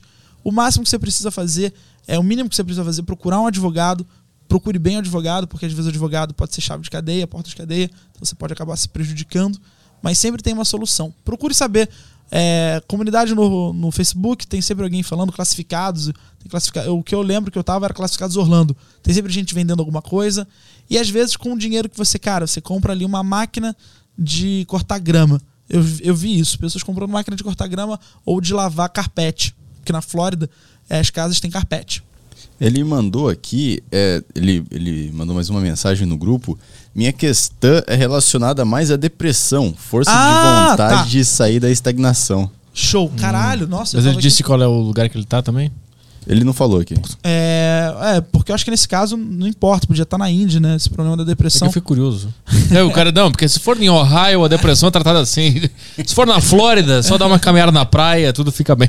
Cara, eu acho que o que me ajudou, como eu falei, foi um filme que eu vi, cara, e eu percebi que minha, minha esposa, né, naquela época, esposa, ela tava tentando me ajudar de diversas maneiras, mas ela tava tão perdida quanto eu. E, cara, pra mim foi um filme que eu falei, cara, que deu certo pra menina. Eu fui dormir falando, amanhã vai dar certo, amanhã vai voltar e eu vou melhorar. Porque a minha depressão estava relacionada à minha inutilidade. Então acho que cada um tem o seu próprio motivo para estar triste e desolado com a vida. Na minha questão é que eu estava inútil, não estava me sentindo útil, não me via, não me via com possibilidade de ganhar o dinheiro que eu que eu queria ganhar. Então a minha depressão foi relacionada a isso. Eu não tô, eu não tô mais fazendo o que eu faço, fazendo o que eu gosto, sendo útil, ajudando alguém ou levando uma mensagem para alguém ou até mesmo ganhando dinheiro. Então era tipo, entrei numa fase da vida que eu tava ruim. Não conseguia, não conseguia fazer algo que me desse prazer. Mas por que que tu foi pra lá? Que ano foi Era isso? foi em 2017, 16, no finalzinho de 2016, início de 2017. Mas Isso é depois de tu já ter feito várias coisas no Brasil? sim, Como é que é? CQC, pânico. Depois de CQC e Pânico. Depois de CQC, Mas pânico. por que que tu foi pra lá? Era o sonho da minha, da minha ex-esposa. Sempre ela quis morar lá. Aham. E a, o convite foi feito para nós dois. E precisaria de mim para só para dar entrada na papelada, no papel e para que a gente pudesse morar legalmente. Eu poderia fazer isso e voltar a morar no Brasil. Uhum. Só que como eu amava muito, claro, continuo amando, eu falei, não, cara, vamos. E eu pensei, se é para dar alguma coisa errado, que dê comigo tendo 23 anos. Uhum. Entendeu? Eu falei, cara, foda-se. Se é pra dar errado, que dê com 23. Que quando dá, quando dá errado, se é com 40, 45, com filho, é mais, pior ainda, né? Falei, então, cara, se é pra fazer merda, tem que ser nessa fase agora. E veio tudo tão especial pelo Paulo, pelo Paulo Baroni e pela Elaine Garcia. Paulo, que é meu anjo da guarda, a Elaine também, minha fada madrinha. Os caras ajudaram em tudo. O Paulo, que é o responsável por isso, eu falei, cara, veio tudo tão bom que se eu negar, eu tô negando uma coisa. Eu tô. Tipo, você ganhou uma coisa que você sempre quis, ou que a tua namorada, a esposa sempre quis, que você sabe que vai fazê-la feliz, mas por medo, por insegurança, você fala não, sabe? É egoísmo demais, é idiotice demais, é burrice demais dizer não pra uma oportunidade dessa. Então eu nem passou na minha cabeça dizer não. Mas pelo fato do teu trabalho estar todo concentrado no Brasil, não Eu falei, cara, não, vambora, vambora, recomeça, tá tudo certo. Vou lá e não, não vou deixar de fazer aqui. Não deixei, eu ficava indo e vindo. Hum. Então, e valia a pena, mesmo o dólar a 3, eu peguei a evolução, dólar a 2, aí foi para 3, 3 para 4, 4 para 5, e agora continuamos pagando as contas com dólar a 6 praticamente. Uhum. Então eu peguei toda essa evolução, mano. Falei, cara, não, eu sempre go- gosto de trabalhar, sempre tô trabalhando, sempre vou trabalhar, então vai ter dinheiro, eu vou dar um jeito.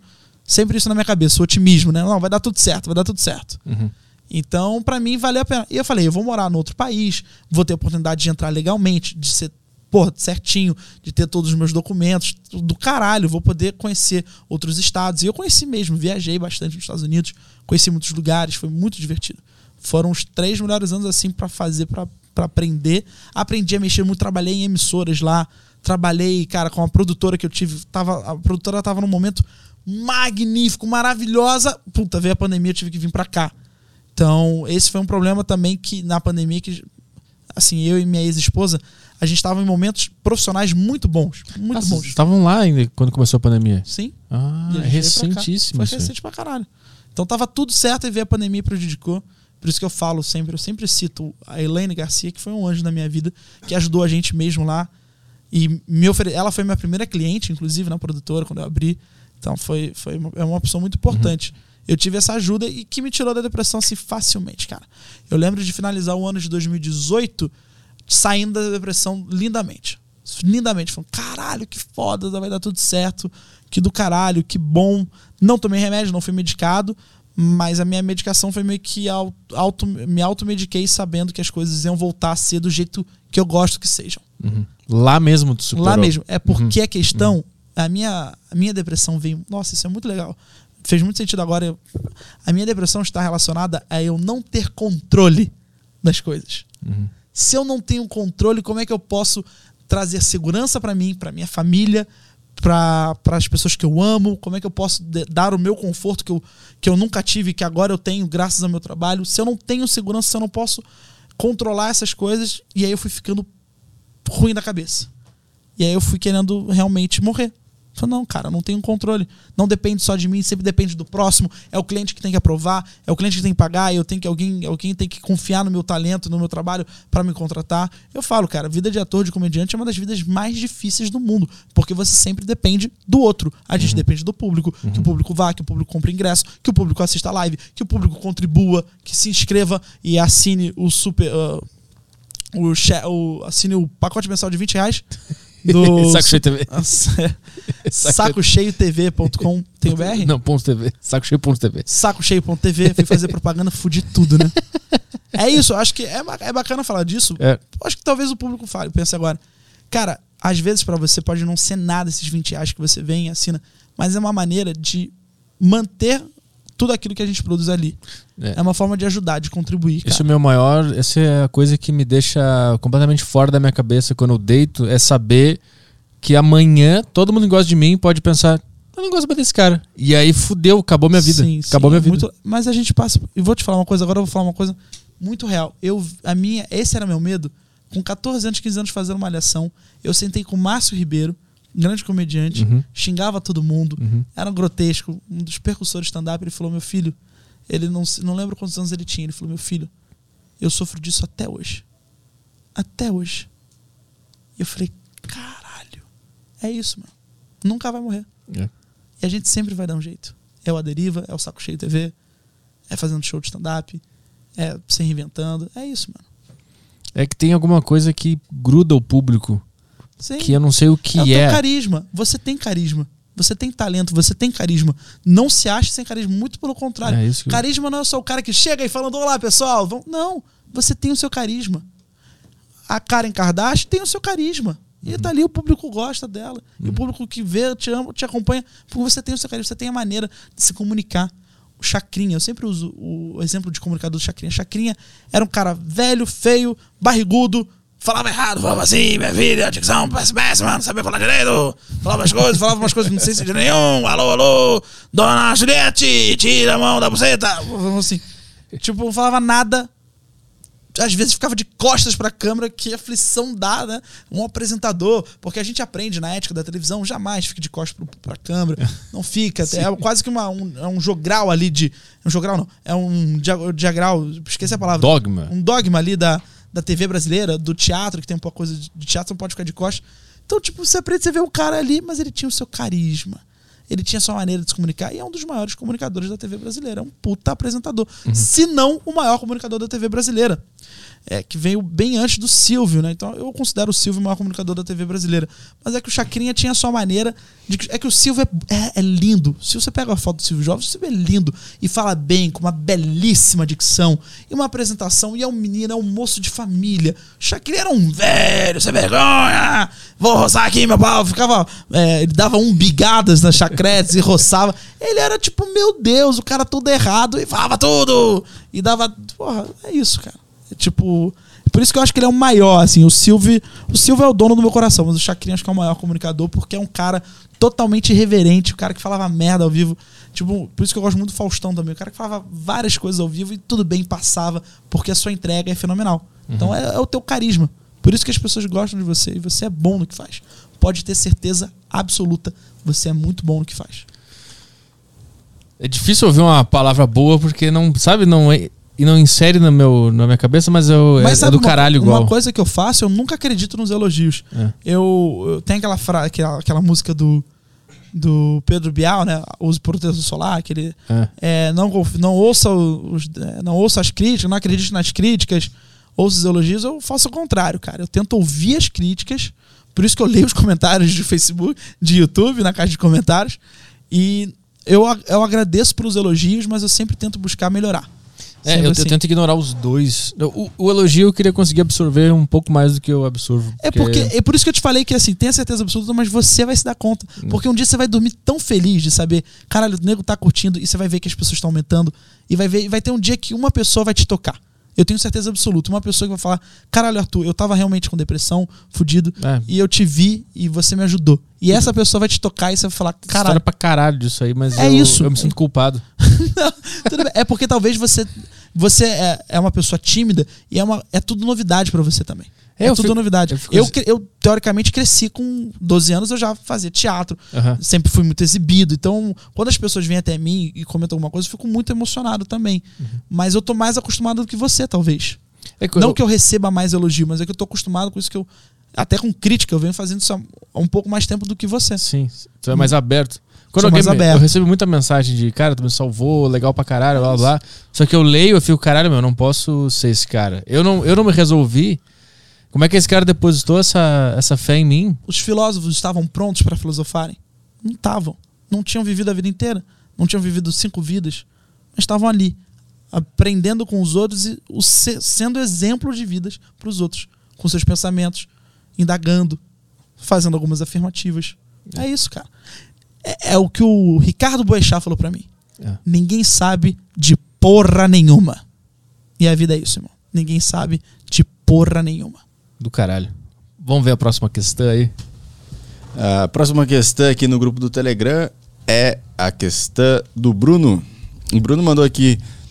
Eu queria que ele falasse um pouco sobre a época dele de pânico e CQC e se ele tem alguma história legal de bastidor. Caralho, cara, várias assim. No Pânico, no CQC tinha várias que eram de sair pra pauta, de ficar oito horas esperando, e aí você, porra, tem que ficar esperando a Luciana Gimenez sair pra você fazer uma, uma pergunta de 10 segundos, ficar oito horas na rua. Tem a, do- quando a gente deu uma dura no pedófilo, que a gente fez tudo num cenário. Tem isso no Flow, quem quiser ver no corte do Flow, já que a gente tá na casa aí, pode falar do, do, do podcast. Tem, no Pânico tem uma história legal que a gente ia muito pra Brasília pra fazer matéria de político, eu e o Vesgo. E pra pegar alguns depoimentos, o nosso produtor ele era muito safo. Ele ia atrás de algumas garotas de, de programa que serviam os caras, serviam os deputados, os senadores. Então elas sabiam tudo dos caras, sabiam onde os caras estavam, que horas os caras saíam, qual dia que os caras chegavam, qual dia que os caras iam embora. Então a gente usava essas informações pra ir atrás do deputado, senador, pra Aham, saber se o cara ia vir essa semana. Porque não adianta, você vai na semana o deputado pede folga ou dá traz atestado, ele não vai pra Câmara, ele fica na cidade dele. Aham. E você fala, porra, viemos à toa, entendeu? Então, algumas informações que a gente tinha ali pra entrar, pra ter contato, Via vinham das garotas de, é, via, via garotas de programa. Elas Mas como é que ele descobriu essa aqui? Dá pro seu. Cara, eu acho que alguém falou que tinha alguma amiga e o produtor entendeu, aí foi atrás das garotas de programa que da cidade, entendeu? Aham. É, o, cara, o produtor é foda, Marcelo. O produtor é o melhor produtor do mundo. Que foda, meu. Melhor produtor do universo. E as garotas do programa de Brasília. De Brasília. E muitas não são de Brasília, mas Sim, sim, vão mas pra. Brasília. Ah, vão pra, é o mercado, né? Elas vão pra Brasília pra ficarem lá e pra atenderem. Tipo, tem flat que elas alugam, deixam alugado. Às vezes uma mora em Maceió, outra mora em São Paulo, outra mora no Rio, mas elas ficam fazendo temporada. Vão, ficam 20 dias, aí voltam pra cidade natal. Aí depois vão, ficam mais 20 dias. Caralho, a chutiaria que deve rolar em Brasília é, é Muito, jamais. inacreditável. É muita grana. É. Os caras estão ali, estão soltos, né? Os caras trabalham, não sei, 7 horas por dia. A família fica na cidade. A família fica na cidade, os caras ficam de terça a É, quinta. mas é uns puta velho. É. Fez uma- virou os olhos. Mas é os caras, é uns puta velho. Que? Sim, sim. Fa- Não, exatamente, tá é, que falando isso. é que, ela- é que tu falou assim, nossa, tipo, esses homens. Mas é, É. uns puta velho em Brasília. Os caras são os sedentos cara por com- poder. é, tu acha que eles vão fazer dinheiro. o quê? Os caras com dinheiro podendo. A mulher faz tudo que o cara mandar, porque tá pagando. É. Ele manda uma grana pra casa e a outra já vai pra prostituta direto. Exatamente. Só passa pela conta dele e já vai pras duas, duas E- mulheres. E, eu já vi parada de, de cara que gastava mais com puta que a família, a família descobriu ficou puta na vida. O menor falou, porra, você tá gastando mais com puta. O cara deu merda lá. É, que esse mês eu tô com muita vontade. Tá deu muita vontade. Tem os caras, então, eles são um sugar daddy, né? Tu, tu sabe que tu, tu habitou o meu subconsciente uma época da minha vida? Quando tu fazia aquele quadro que tu ia atrás dos haters. Lembro, claro. Dos caras que faziam coisas erradas, né? Come- faziam comentários maldosos na internet. É, aí eu tava andando na rua, vi uma, vi uma nota de dois reais no chão assim, eu pensava em pegar. Aí eu pensava, mas se eu pe... e se isso for uma pegadinha do CQC? E se eu pegar essa nota e surge o Lucas Salles com o microfone na minha, na minha boca aqui? Ah, tá fazendo o quê, meu querido? Você viu minha nota de dois reais? é, é isso, fazendo isso. É minha cara fazer isso. Com licença, eu perdi dois reais, você viu por aqui? Eu tava vendo, nossa, era pra comprar, pagar a passagem do ônibus, que droga. E agora eu vou ficar a pé, porque alguém pegou os meus dois reais. Isso aí Mas aparece uma não é nariz de palhaço. Põe, põe, É. põe em mim. Assim. A cara toda roxa, É vermelha. Mas eu tenho. Explodia mas não foi cabeça. você, óbvio, né? Desculpa, vambora, pessoal. Não foi. O rapaz aqui parece super legal, não vai fazer isso. Foi você? Não, não foi você. Aí eu dobro a esquina e tá tudo de novo. Por É. que você pegou aquela de dois reais É. ali? Não era sua, era sua ou não É, era não sua? era- Tava no chão, né? Muito bom. Caralho. Legal. legal. Inclusive no meu podcast eu falei sobre isso. Eu falei sobre isso. Isso foi 2014, 2015. É. Acho que foi, foi, foi isso. Foi isso. coisa assim. Era, a gente era cagador de regra mesmo, era pau no cu e tudo mais. Isso aí deve estar em algum. Alguém deve achar esse trecho aí que eu falo sobre o, o Lucas Salles nessa época do CQZ. Eu não fazia a menor ideia que um dia a gente se conhecer. Então, então eu não fui muito simpático nas minhas palavras, digamos De assim. bozaça. Juro por Deus, de bozaça, de bozaça. Peço Uma desculpa vez, também. não, pelo amor de Deus. Uma vez até, eu fiz até uma matéria e no final eu falei até, pô, cuidado com o que você pensa. O que você pensa às vezes pode ser uma merda. Fala, eu falo isso na matéria. E aí um, um leitor mandou pro Maurício Sticer, e o Maurício entrou em contato. E eu fiz até uma coisa, eu ultrapassei inclusive a assessoria da Band e tal, eu respondi o e-mail. Mas eu fui sempre muito, muito instruído dentro de casa para sempre saber escrever bem, saber me comportar. Eu lembrei das aulas de dissertação, de redação. Então, fui, sentei, dediquei minha noite para escrever a- a- o e-mail para responder o, o leitor, né, o, o telespectador que tinha ficado ofendido.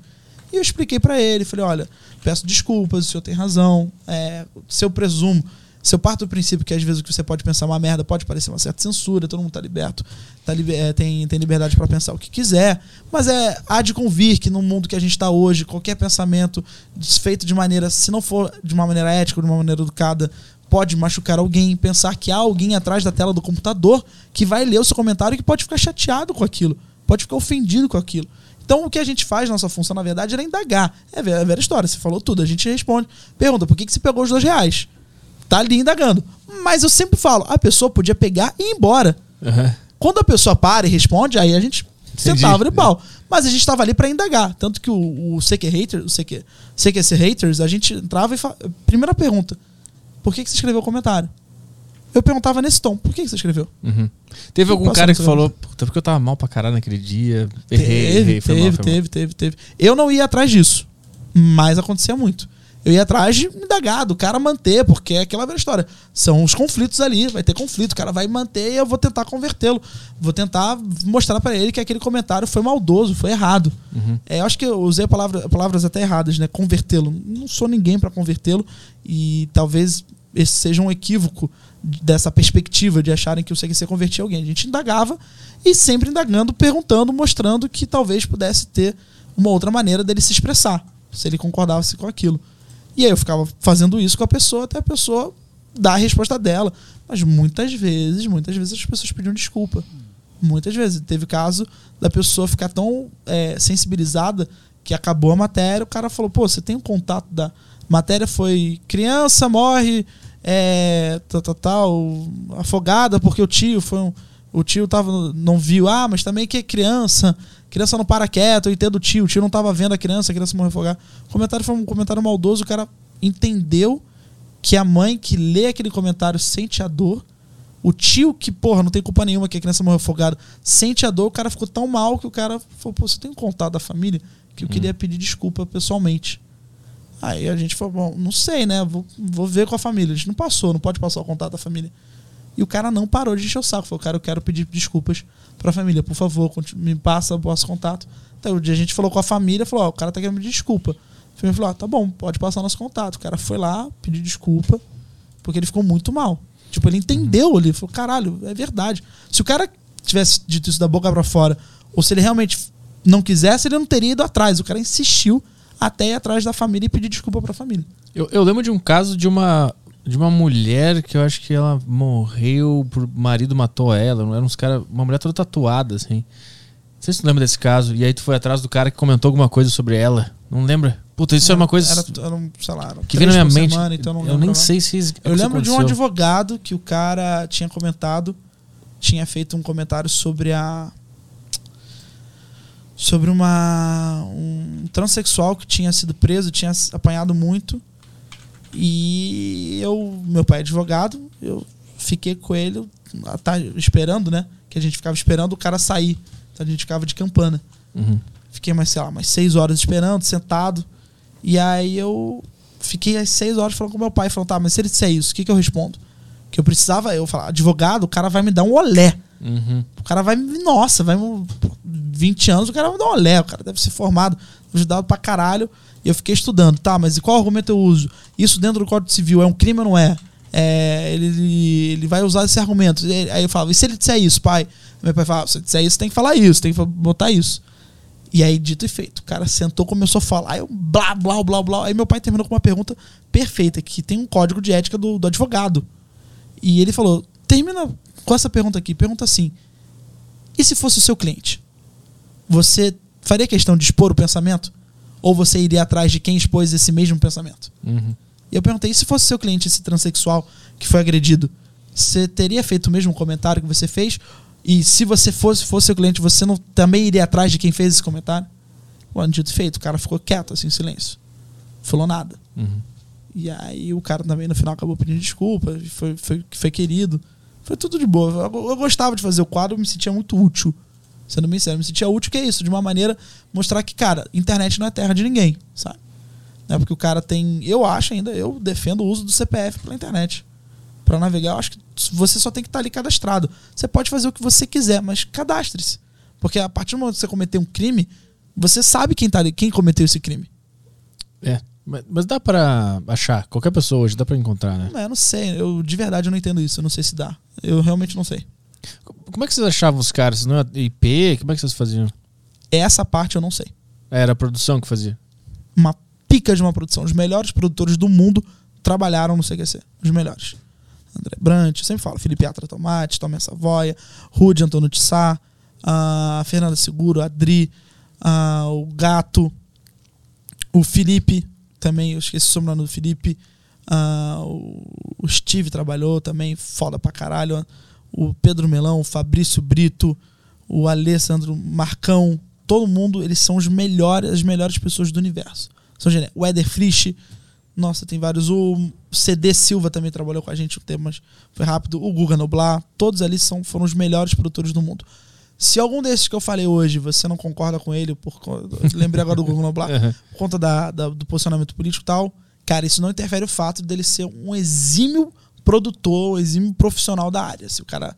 Todo mundo ali era foda. Todo mundo virava à noite, trabalhava, se fudia. São os melhores produtores do mundo na minha vida, assim. Os caras são fodas. Uma próxima questão aí. Bora pra próxima questão aqui no grupo do Telegram. Quem foi já? O Bruno. O seu Pedro mandou. Fala, Lucas, tá bom?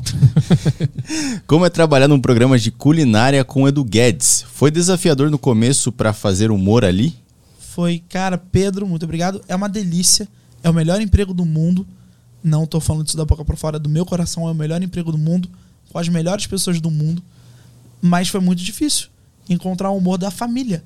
Vez ou outra, eu ainda levo, eu ainda tô aprendendo. Ainda levo uma derrapada, assim. É, outro dia eu fui dar um parabéns pra uma senhora e ela fazia 59. Eu brinquei, opa, com mais três anos aí. Não, ela fazia 66. Falei, ô, com mais três anos aí fica boa a coisa, hein? Você sabe aquele comentário tiozão? Aham. Que eu falei, é uma família, brincadeira. Aí falaram, Lucas, não. Às vezes tem uma criança do lado. Aí ele vai- a criança vai perguntar. Fala, como assim? Por que mais três anos? O que quer dizer? Aí a criança mais inteligente fala, por que, que 69 é uma idade boa? Dei muito mal, errei, mas passa, vai de boa, assim. Então, vez ou outra, eu ainda tô aprendendo. Eu ainda tô aprendendo, espero ficar bom nisso. É muito difícil ser o Louro José. É que é muito foda difícil. fazer humor com algumas barreirinhas. Não, e das 9 da manhã às 11 da é, manhã. é difícil o Louro José, é muito mu- bom. é, porque é muito difícil, porque é um outro público. Aham. E às vezes você quer fazer uma piada, às vezes tá des- desconcentra a dona de casa que tá aprendendo a receita. Então, de verdade, isso eu aprendi sozinho. Falei, cara, eu não vou fazer piada agora porque tá no meio da explicação, tá no meio do negócio. Tem, é, é um. Caralho, é um, é um desafio incrível. Porque você aprende o time da comédia, você aprende o time, você aprende a fazer outros tipos de comédia. Eu outro dia fiz. Hoje eu fiz uma piada é, que foi ele. O Edu tava falando, tá aqui. Ele tava falando no diminutivo. Tá aqui o nosso arrozinho, tá aqui a nossa carninha, tá aqui tal, tal, tal. Eu apareci na frente e falei, tá aqui minha barriguinha. Só isso, é uma brincadeira meio boba, inocente. E aí todo mundo riu, todo mundo se divertiu, porque era uma coisa que era inesperada. Eu cheguei, mostrei, apertei a barriguinha. A dona de casa gosta, porque é uma coisa mais fofa, é, é menos sádica, é menos agressiva. Então você vai entendendo ali como funciona o humor. E lembrando, é pra dona de casa, é pra dona Sim, de sim, casa. Às vezes é pra um estudante de gastronomia que tá levando aquilo ali a sério, tá aprendendo as dicas. Então imagina uma pessoa que tá levando a sério e uma outra pessoa fica fazendo piada. Tipo na escola, sabe? Fala, "Cala- cala a boca, quero aprender agora sério aqui. Então é muito desafiador, mas é muito gostoso. E eu tenho pra mim que todo dia é uma evolução. Então todo dia eu tô subindo um degrauzinho ali. Tô aprendendo, espero ficar bom nisso. Próxima. Tem a questão aqui do Antônio, ele mandou. O Lucas disse que tem uma ligação com o catolicismo e com, os, com o espiritismo. Queria saber quais foram os benefícios dele ter essas, essas religiões em sua vida. Porra, que do caralho isso, caralho. Só as melhores perguntas vendo do, do chat. É do Telegram, é do Telegram. Se fosse do YouTube- Não, do Telegram e do Aderiva. Isso é muito foda. Eu sou católico porque eu nasci numa família católica. Eu virei espírita tarde. Eu virei espírita com cerca dos 17 anos de idade, assim. Eu não acreditava. Eu achava. Quando? 17 anos de idade. Não, mas é tarde, pô. Muito, Por 17 pra tu pegar uma religião aí é, É. novinho ainda. É, porque eu acho que quando você nasce dentro de uma, de uma família, você, Sim. Você não, não olha pro lado, né? Você sabe, acha que aquilo ali é o seu é o poder absoluto e acabou. Mas eu fui. Cara, um amigo meu, o Rafael Gana, inclusive, ele ia numa casa ecumênica. Uma casa ecumênica quer dizer casa de todas as religiões. É uma casa do amor. Então você vai, você reza, você tem, mas, tem shih tzu, tem é, massagem com, com cristais, tem tratamento para pessoas que têm problemas, pessoas que sofrem de algum. Às vezes sofrem de depressão, às vezes sofrem de algum trauma. Então é uma casa que cura as pessoas, praticamente. Uma casa ecumênica e que tem uma linha espírita. Uma linha espírita que a gente, no catálogo, a gente catalogando, se chama é, a Mesa Branca, o kardecismo, que vem de Allan Kardec, que foi um dos difusores aí do espiritismo. É, e o Espiritismo é muito recente. O Espiritismo, segundo Allan Kardec, que é o nome do livro, tem cerca de menos de 300 anos. Talvez seja a religião mais jovem que a gente tenha. É, ou até menos. Menos de 300 já. Então, quando eu conheci a casa, eu me senti muito bem. Todo mundo sorrindo, todo mundo feliz, todo mundo muito grato, todo mundo ajudando. Hoje foi a casa, essa casa ecumênica se chama-se Casa de Padre Pio. Uma casa espírita que tem o nome de um padre, inclusive é casa de Padre Pio e ele, eles ajudam milhões de pessoas. É uma casa que veio de uma outra, um outro centro espírita chamado Frei Luiz, que também é um, um lar muito bonito, que ajuda milhões de pessoas também. E lá eu me senti seguro, me senti bem. A maneira como as pessoas tratavam, eu relutei muito para ir. Eu não acreditava no espiritismo. Minha família já tinha se convertido ao espiritismo. E eu não acreditava, eu não gostava. Eu sempre ficava com medo de incorporação, de algum- de ver algum espírito. Eu, na verdade, tenho medo até hoje. Porra, ver um espírito, eu cago na merda. O ratinho, ele fala que ele prefere mil vezes ver uma pessoa com uma arma na mão do que ver um espírito. Que a arma na mão, tu cai na porrada com o cara. Agora, espírito, você bate, o cara não sofre porra nenhuma. é, mas eu tenho um puta cagaço de espírito. Mas eu aprendi que no espiritismo tem algumas filosofias de vida que são muito válidas. É, eu aprendi muito do meu tratar bem o próximo. Eu cresci muito com isso no espiritismo. De tratar o bem o próximo. Quando você faz o bem, o bem volta. Tem, o espiritismo ele tem muito também um lado muito próximo com o da física e o da física quântica. Ah. Muito, muito próximo mesmo. O espiritismo ele tem algumas explicações até científicas para para alguns efeitos que hoje o catolicismo chama de milagre, que chama de coisas inexplicáveis. O espiritismo ele fala não. Espiri- os espíritas são muito conformistas, como diz o Maurício Meirelles. E isso me incomodou um pouco no espiritismo. Então hoje eu sigo a linha espírita, sigo a linha católica, eu acredito em padre, acredito em padre, acredito em santo também, acredito em Deus, acredito em Jesus, mas também acredito nos espíritos, acredito na vida pós-morte. É, de nada adiantaria se essa vida resumisse ao pó. Acho que a gente tem, tem, tem funções na Terra, E por mais que a gente não entenda isso, não compreenda, sempre tem. E eu acho que você não precisa ter uma religião, uma, uma ideologia religiosa para acreditar nisso. Eu até prefiro uma frase de um espírita, isso, a frase de um espírita.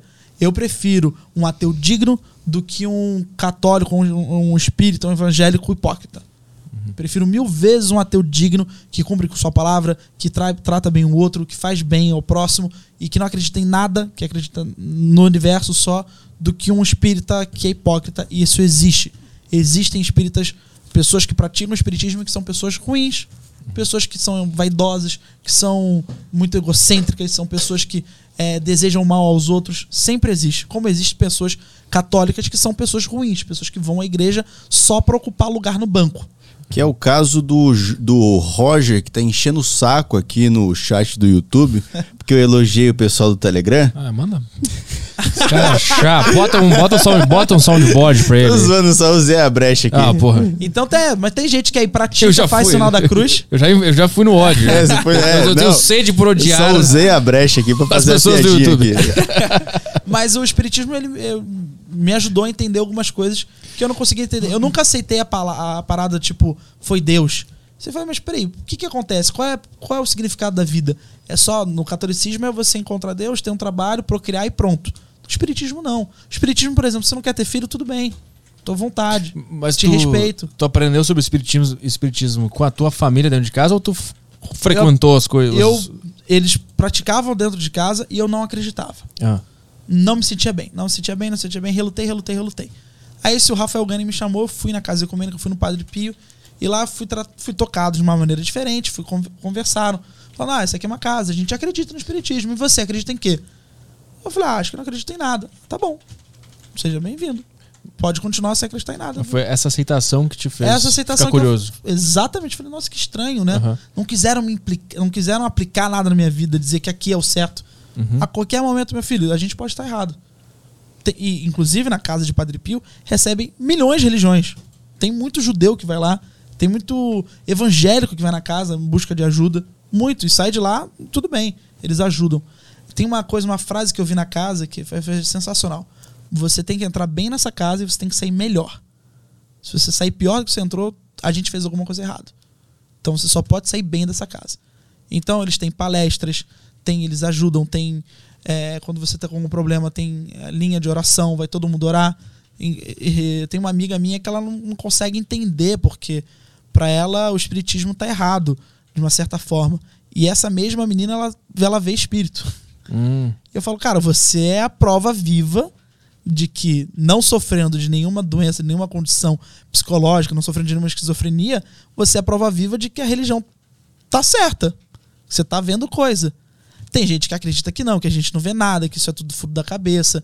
Tem gente que acha que é tudo artimanha. Tem pessoas ruins que usam do espiritismo, usam da linha espírita. Tem. Aquelas pessoas que fingem ver coisas, que fingem incorporar, que fingem, que criam terreiros de Umbanda e são pessoas de Umbanda, de Candomblé, independente da linha, né, do segmento da, do espiritismo em si, e que usam isso pro mal. Tem gente, tem gente Eu, ruim. eu nem sabia que, que espiritismo tava. Tipo, Sim. candomblé era uma linha do espiritismo. O candomblé, na verdade, é uma, é uma religião africana, vem da, vem da África. A Ubanda nasceu no Brasil, é uma mistura do, da religião daqui, é uma mistura do brasileiro, porque quem trouxe as religiões, quem, as pessoas que trouxeram as religiões foram os escravos que vinham.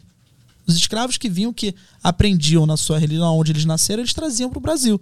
Então o candomblé foi, foi trazido por escravos que vinham da África e que praticavam aqui, ah, praticavam os rituais. Quando gente, quando a gente fala ritual, não leve para o sentido negativo da palavra. Isso é muito importante. Tirar esse bloqueio da cabeça, esse preconceito. Ouvir a palavra ritual tá relacionado a coisa ruim, a Ah, coisa satânico. Ritual é que é o é dar dar três pulinhos antes de entrar no palco, dar uns tapinhas na É, cara. Tudo, exatamente, tudo é ritual. Escovar o dente, acorda, escova o dente, é, É, ritual. é, é. Toma banho antes de, antes de dormir, é ritual. Tudo é ritual.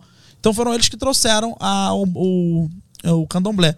Aí teve a mistura da, com mistura de algumas religiões. A Umbanda, eu, eu, tô- eu vou parar de falar que eu posso falar besteira. Mas eu sei que a Umbanda é brasileira. A Umbanda é, na- é brasileira nossa. E o Espiritismo é francês. O Espiritismo, por Allan Kardec, é francês. Mas a Umbanda e o Candomblé também acreditam em, em reencarnação. Os dois acreditam em reencarnação. só que são feitos mais com o batuque, com as entidades, ah, o- as divindades são deuses africanos, orixás, né? O espiritismo do Allan Kardec, ele respeita os orixás, mas ele não ensina os orixás. Ele ensina, na verdade, só que existem pessoas que vão, vão para planos espirituais e que continuam contribuindo aqui na Terra. Então, mas no final das contas, toda isso não é politizando, dando uma de demagogo, não. No final das contas, todas estão certas. Todas as religiões que praticam o espiritismo, Umbanda, Candomblé, é, o kardecismo, todas estão certas. Só que são linhas diferentes. É como são várias igrejas, é, a igreja adventista do sétimo céu, a igreja tal, tal, tal, que estão dentro do evangelho, que praticam o evan são, que são evangélicos. É tipo o catolicismo que também tem uma divisão, se não me engano. É o católico apostólico romano com o católico, sei lá qual, entendeu? O católico de outra igreja. O católico do Papa e o católico de outra igreja. Tipo isso, entendeu? São, são segmentos dentro da mesma, da mesma ideologia espírita.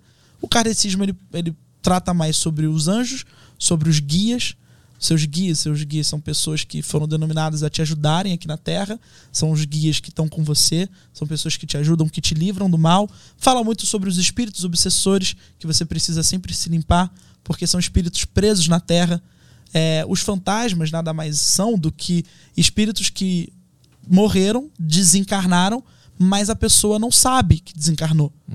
Por exemplo, muitos relatos de espíritos são sempre aqueles do tipo espírito da mulher que mora ainda na casa. Uhum. É porque às vezes ela morreu e não sabe que desencarnou. Tem uma, uma série que é exatamente assim, qual é aquela que a gente viu? A Mansão Bly, Maldição da... Como é que é? Ah, sim, é isso. Residência Bly, né? Que no final tá todo mundo, todo mundo morre, né? É, tá todo mundo meio que morto, já, É, bagulho tá assim. É tipo isso, o espírito que não sabe que morreu Aham. e continua na casa. E aí vê uma pessoa, ele vai literalmente amaldiçoar aquela pessoa. Tipo, sai da minha casa. Uhum. Essa casa é minha. Porque ela não sabe que desencarnou. Uhum. E aí, aí tem. Os espíritas acreditam muito nos extra- extraterrestres. Por que? Qual é a ligação? Porque sabem que nós não somos os únicos na Terra. Ah, Sabem que nós- o universo é gigantesco e expansivo. no universo. É, no universo. O universo é gigantesco Aham. e que existem outras formas de vida. Então, mui- muitos espíritas estudam a ufologia. Uhum. Existem diversos ufólogos que são espíritas. Porque sabem, porque tem muito da história. Aí começa uma história de explicação de que eram os deuses é, é, astronautas, o famoso livro, né? Aham. Que, porra, isso é do caralho entrar nessa onda de será que o pessoal lá no Egito é, recebeu a visita de um extraterrestre porque os hieroglifos, os desenhos remetem a isso? Porque que, que, que criatividade é essa de imaginar um deus e de construir uma imagem com tanta com tanto detalhe assim, um, ca- um Anubis que é meio cachorro, meio humano, será que ele não era um ET? Então entra numa onda dessa que os espíritas acreditam, estudam isso e respeitam isso. O espiritismo ele está sempre aberto para todas as possibilidades. E agora uma coisa muito importante, eu respeito sim todas as religiões, menos aquelas que fazem questão. Isso é muito importante, eu nunca falei isso, que fazem questão de é, de homenagear algo ruim, como o satanismo, que a gente sabe que é um anjo, um renegado que representa coisas ruins. Então, aí vai- é muito louco, né? Nossa, que hipó- hipócrita que você é. Você respeita todas as religiões, menos o satanismo. Porque não faz sentido você querer é, cultuar uma religião de uma pessoa que representa a maldade em si. Entendeu? Mas é que acho que pra eles ele não representa maldade. É, né? exatamente, não, não. Chama o Nino Acho Denani aí. Vamos botar os dois um na frente do outro. É, eu acho que não. E eu vou respeitar sim. É que eu acabei de falar que eu não respeito. Eu não concordo nem um pouco com a existência de uma religião como essa, porque eu acho que tá representando uma coisa que culturalmente fala mal. E agora eu posso até estar defendendo. Quer dizer, então, que a cultura é, deu um significado ruim pra Satã, pra isso.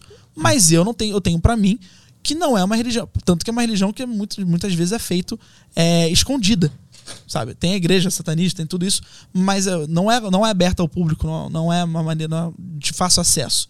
E acredito eu que se é uma coisa boa, deveria ser muito de fácil acesso, como foi pra mim, como foi pra mim, eu vou repetir isso, como foi pra mim, pra mim eu estou dizendo tudo, na minha opinião, como foi pra mim, o espiritismo. Como a porta estava aberta, eu entrei e foi dito: você gosta, você quer, fique. Não quiser, pode ir embora. Se acredita, ótimo. Se não acredita também, tá tudo certo. Isso tudo teve, alguma experiência de contato ou de, de ver não, alguma nunca, coisa? Nunca. Eu Não. acho que eu sempre bloqueei isso na minha vida. Eu sempre pedi pra não ver. Aham, aham. Ah, eu não quero ver, que se eu vir, eu sei lá o que vai acontecer. Eu tô fudido se eu vir. fudido. Então eu nem fudendo, nem não, não falo nada.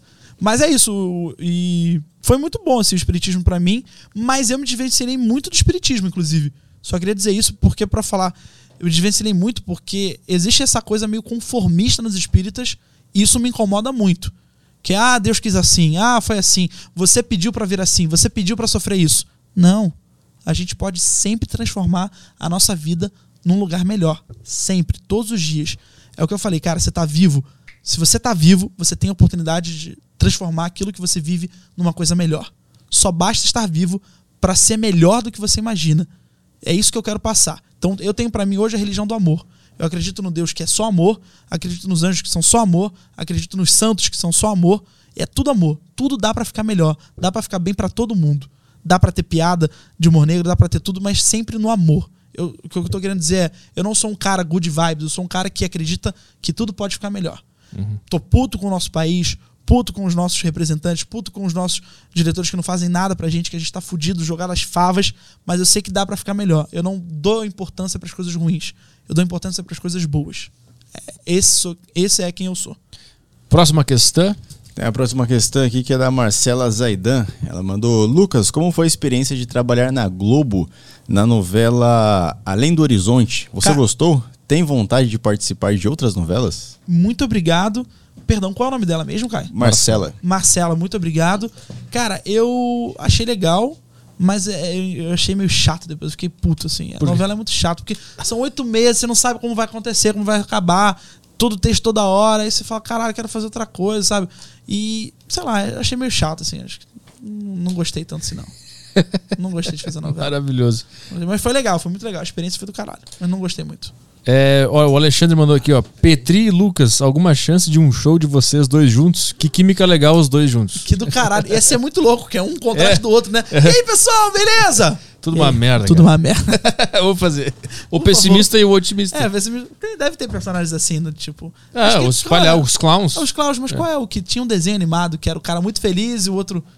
Não, não vou lembrar agora. Mas Era o tinha- eu estou tão feliz, o cachorro que É, o caralho, o cachorro que não dava pra ver o olho. Ele, ah, Com as tudo- orelhas pra baixo, assim? Aham. E o outro, ah, vamos fazer isso, vai ser legal, vai ser legal. É isso mesmo, é isso mesmo, o contraste aí. Vamos fazer uma peça de clown, então. Perfeito. Não precisa nem ser clown, só a gente ser o que a gente é mesmo. É, já exatamente. tá feito os personagens, só falta o texto. É, Olá, Lucas. O que você acha da antiga MTV? Teve alguma inspiração ou Nossa. influência dos comediantes e apresentadores Claro. dessa época? Mas óbvio, eu queria ter trabalhado na antiga MTV. Como eu amava aquele lugar. Eu tenho uma camiseta ainda da MTV com, com o símbolo antigo. É do caralho. Com, todo mundo já quis ser um, um VJ da MTV. Tudo, eu, Aham. eu quis, eu queria estar ali no quadro 15 minutos. O Furfos da MTV amava, amava.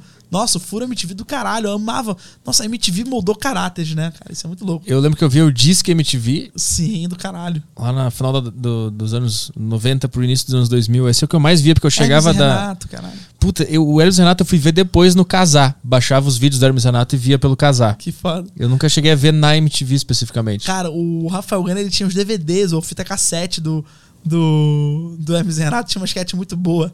Que era assim: a mulher chega no. no- os caras estão jogando bola, a mulher chega, uma sketch incrível. Fala, ah, eu, eu, transei com vocês e o filho é de um de vocês. Aí no pensamento o cara fala: caralho, será que esse filho é meu? Aí outro cara fala: caralho, será que esse filho é meu? Aí o terceiro cara fala: caralho, porra aí, será que esse filho também é meu? Alguma coisa assim, tipo. É, só na linha. Não, caguei a piada. mas era uma piada muito engraçada, super, assim. super bom essa sketch. Legal, muito legal, muito legal. Palmas para e Renato. Muito bom, mas era uma boa, juro que era uma era A que eu mais gosto do Hermes e Renato, que é a que eu lembro até hoje, é que o cara tá no. É uma puta bobagem, não é engraçado. Mas o cara tá na- no restaurante, ele pede um filé ao molho madeira. Só que ele tá se estressando com o garçom. Ele tá brigando com o garçom. Aí o garçom se ri e fala: Ah, é, tu quer um molho madeira? Aí ele chega com um carrinho cheio de madeira e joga em cima do cara. É isso. Eu achava aquilo lá Eu maravilhoso. gostava do, do Joselito e também do Padre Quevedo, aquela sketch sensacional. A do padre Quebra que, meu dedo. Padre que é dedo. Que é dedo. Padre que é dedo. Que é dedo. Era muito bom, mano. O que mais temos aí? É, depois foi a Marcela a última? Ah, não, teve o Alexandre. Olha a mensagem do Bruno. Mensagem do Bruno. Bruno Bruno, Rocha. Rocha, onde é que tá o Pausa Bruno? nas questões pra lembrar que o Aderiva quando Daniel Mastral bateu um milhão de views. É, isso aí. Caralho, que foda. Parabéns. de bater. Um milhão de views aqui. Inclusive, Chupa caralho, Flow! chupa Porra. pode pá. Chupa, Chupa pode Vilela. pá. Chupa, Vilela! Inclusive, Daniel Mastral, já estamos aqui combinando o retorno. Daniel Mastral, o retorno. E estamos batendo aí 100k. Estamos chegando. Acho que estamos receber a placa, hein? cinco- Vamos receber essa placa. Minha mãe vai receber uma placa na casa dela do nada, porque tá o endereço dela ainda, na minha conta do Google. Vai receber uma placa lá do nada. Arthur, chegou uma placa aqui, Arthur. Que merda é essa aqui na minha sala? Vai jogar no lixo, do jeito que, do jeito que você fala que ela é. Era. Era. É que o era. meu, meu primeiro microfone, que eu comecei a gravar podcast em 2012. Eu gravava com um microfonezinho do Windows. E eu gravava, aquilo lá era a minha vida, né? minha, minha, meu futuro. Um dia eu cheguei em casa, fui procurar meu microfonezinho, cadê? Cadê? Não achava. Perguntei, tu viu que o microfonezinho que tinha branco aqui? Perguntei pra ela. Ah, eu joguei no lixo. Era ela tentando impedir teu sucesso. tentando, falando. Já Joguei no lixo, caralho. Aí eu tive que comprar um novo. Mas foi legal porque eu comprei, comprei um melhor. É, sempre. Que tá comigo até hoje, esse microfone novo que eu comprei pós, pós lixo do microfone antigo. Que que tu- E agora ela é minha fã. Essa da MTV aqui, vocês leram já? Sim, né? Sim. Acabamos de Da ler. MTV, E do vamos pro Bruno. Yotoba então? Sim, vamos pro Yotoba.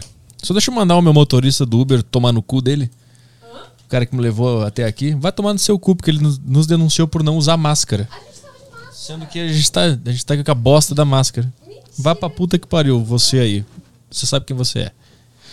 Recebemos feedback sobre sua máscara em uma viagem recente. Mas às vezes não foi a última. Ah, é, pode ser que você não seja. Então algum de vocês vai a merda. Algum filho da mãe.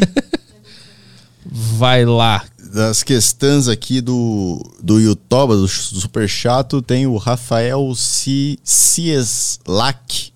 Melhor filme que o Salles já fez, prova final, com Vitor é, Lamo- Lamoglia. Saudades Luquinha. Caralho, Rafael, não te vejo há anos, cara. Beijos da Gama foda. Filmes. Caralho, um beijo pra todo mundo da Gama Filmes, do, do Luffy, caralho, com a Valdívia, com o Rodrigo, com o Rodriguinho, caralho. Que demais esse. Cara, olha que do caralho. O Luffy tinha criado, o Luffy Berto é um puta diretor, junto com a, a Larissa Valdívia, a produtora, e o Rodrigo também, produtor executivo. Eles criaram uma premissa que era dois adolescentes. Cara, eu fiz esse filme, tinha 16 anos, 17 anos, alguma coisa assim. Dois moleques que estavam tinham que mandar o trabalho pra professora. E aí os caras não estão conseguindo mandar o trabalho, eles brincam. Ah, vamos mandar aqui e-mail pra essa filha da puta aqui, ó.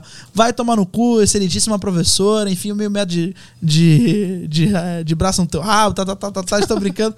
Só que aí se que eles apertam e enter, envia o e-mail. E aí eles ficam desesperados, falam, caralho, fudeu, o que, que a gente vai fazer? Aí a solução, a premissa é muito foda do filme, que a solução é eles irem, invadirem a casa do professor, apagarem o e-mail, só que acontece milhões de merdas, aí eles não conseguem. E aí, bom, não vou contar o final do filme, mas é bem legal. Caralho, fiz isso com 17 anos, que foda. Que do caralho. Tu tem registro de ator e tudo? Tenho, tenho sim. Onde é que tu se formou? Me formei no teatro tablado em cursos profissionalizantes. É que o, o tablado, ele não profissionaliza. Aham. Ele é um curso de teatro amador. Então, mas eu fiquei fazendo teatro amador durante, porra, 10 anos e fui fazendo cursos profissionalizantes pra tirar. Ah, então, tipo assim, ou tu, tu pode fazer a formação normal ou fazer vários cursos e provar que tu tem experiência? É, na verdade, no tablado ele não profissionaliza, ele não tem, ele não é registrado como um curso, porque aí são várias merdas que você tem que ter. Então, ele, como ele surgiu nos anos 40, 50, ele mantém, mantém isso até hoje. É uma escola de teatro. É curso livre, não é curso profissionalizante. E É, é lá ou é aqui No Rio de Janeiro. no Rio? No Rio. Uhum. na Lagoa, na praça, esqueci o nome da praça. Mas quem fundou foi Maria Clara Machado, uma gênia. Gênia, gênia, gênia. Do caralho. Queria ter conhecido. Eu estudo. Eu estudo teatro, mas de forma amadora, né? Eu faço curso e tal. Agora não tá dando por causa da pandemia. Sim. Que do caralho, mano. Mas eu. Cara, inclusive a primeira vez que eu fiz stand-up, eu fui tão mal que eu voltei pra casa, eu me enchi de whisky, subi no palco. Fui, não fui mal, porque ó, riram, aplaudiram, mas eu me senti muito mal. Sim. Aí eu voltei pra casa muito mal de ressaca, chorando. No dia seguinte eu pensei, cara, eu preciso aprender a estar no palco. Aí eu fui procurar curso e comecei a fazer teatro. Que do caralho isso, daí- mano. Aí eu fiz um curso, o cara falou que eu era bom, que eu tinha que seguir. Aí eu já me matriculei em outro, aí fiquei fazendo workshop. Aí eu, eu estudei na Cal, no Rio de Janeiro. Caralho, você vai pra cá, que É, foda. fiz lá um curso intensivo lá. Sim, sim, lá em Laranjeiras. Que do É, caralho. aí fiz aqui também no Wolf Maia, fiz um intensivo aqui. Eu estou sempre buscando workshop, curso É, do intensivo e tal. caralho. Foda pra caralho. Teatro do caralho. Teatro, pra quem é, tá meio perdido na vida, É dá bom, uma é chance só pra ver o que acontece ali. É bom você também ter base no improviso, saber como reagir É. com as coisas. É bom, é bom. O teatro faz bem pra caralho. O que mais temos aí? Ah, fechei o negócio aqui que tava aberto. Porra, Caio! Caralho, É o que grande merda. Caio, É o produtor. É o grande Super produtor, Caio, galera. É verdade mesmo. Brincadeira, ô louco, bicho. O Kane um Kane mandou Senhor das Moscas é a história de crianças numa ilha. Sobre aquele momento que vocês estavam falando de jogar as Ah, crianças na ilha. lá. Senhor das Moscas. Senhor das Moscas, caralho! Quem é que mandou? O Kane um Kane. Caralho, quem não quer é exatamente Senhor das Moscas. Caralho.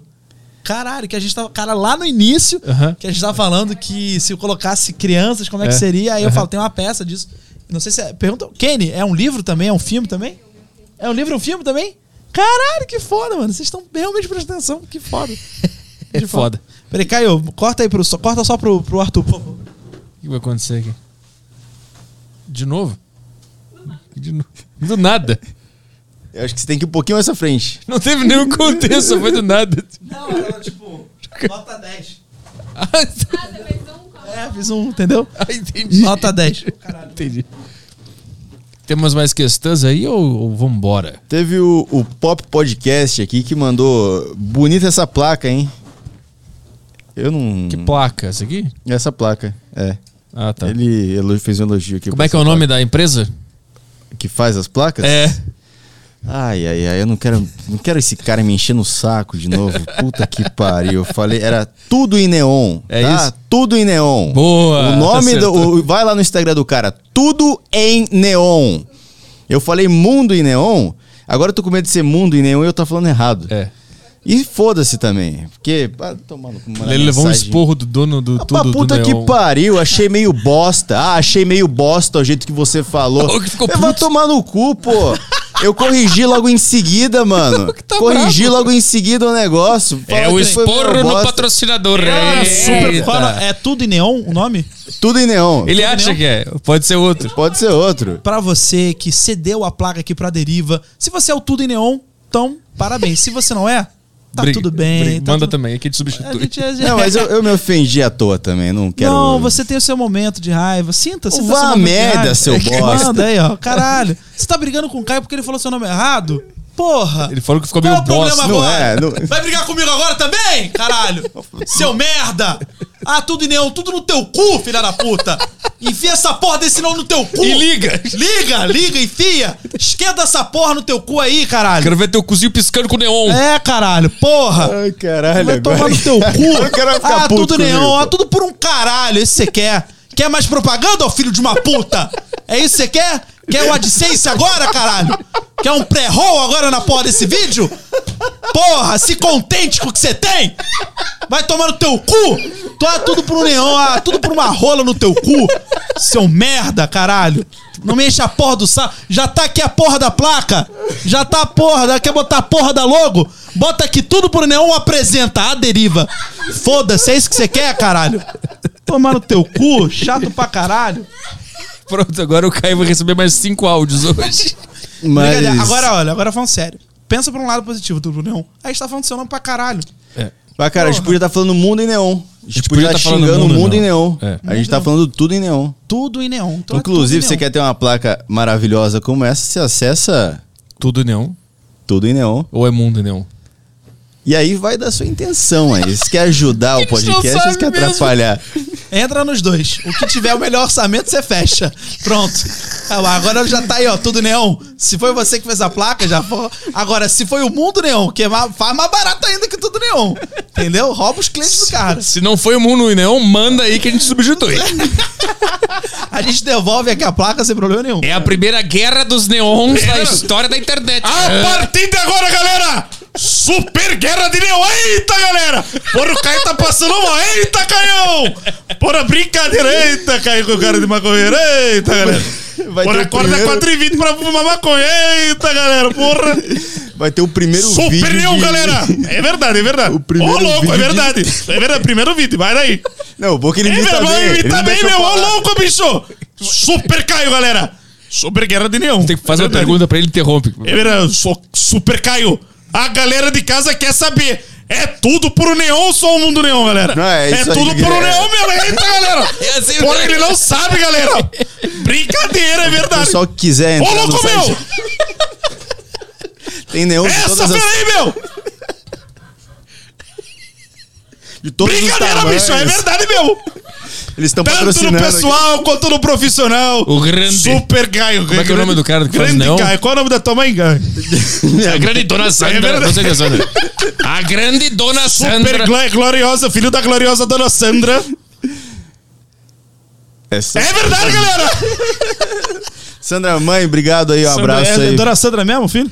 Sandra, Sandra. Sandra. É mesmo? Super Dona Sandra! Eu acertei? Mãe do Caio, Acertou. galera. É verdade. O garoto tem 22 anos, trabalha bem pra caramba. Eita, trabalhando pro Monarque e Burrigo. Eita, ganha mal. Porra, brincadeira, galera! Super Caio, galera. Brincadeira, é verdade mesmo. É bom que o teu Faustão, às vezes, ele vira um anunciador de rodeio. Ah, para de... Ele vai, às vezes, tu faz um grave a mais que parece que tá anunciando o cara, o próximo toureiro da. Ele aí, super toreiro, galera. Eita, eita, campeão laçando tudo. Ó, viu? Ficou meio. Eita, campeão laçando tudo. Ô, louco, bicho.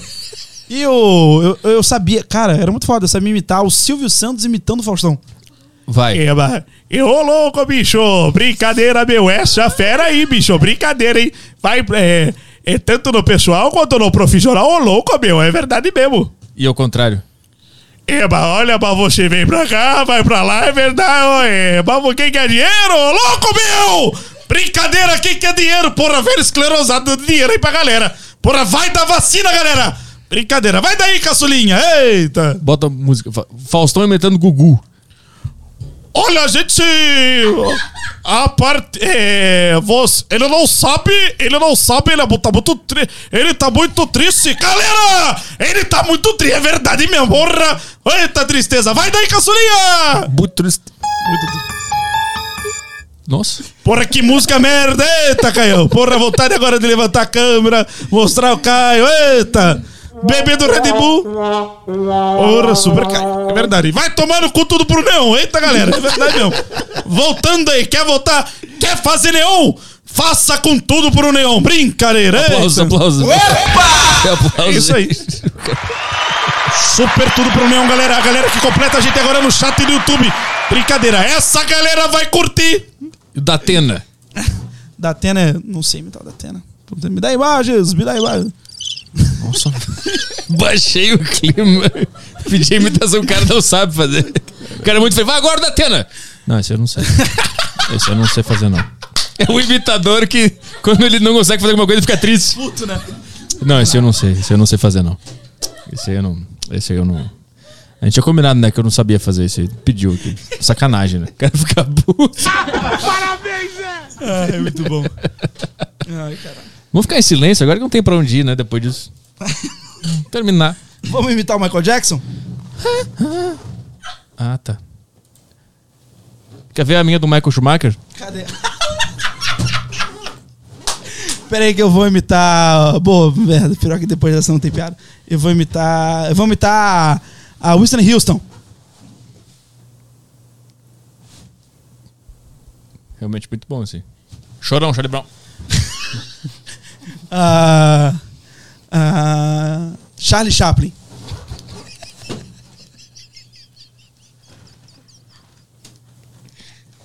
Quem O mais? pessoal tá mais? pedindo muito Ayrton Senna aqui. Vai torcer, vai torcer ele assim. Ele tá sendo assim. Mas ele é mais ou menos assim, peraí. Aquele- Mussolini, Mussolini. Mussolini também sei imitar aqui, ó.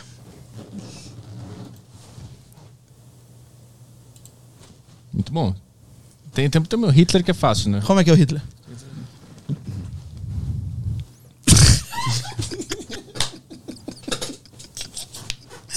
tem, tem também a Hebe Camargo. Hebe Camargo.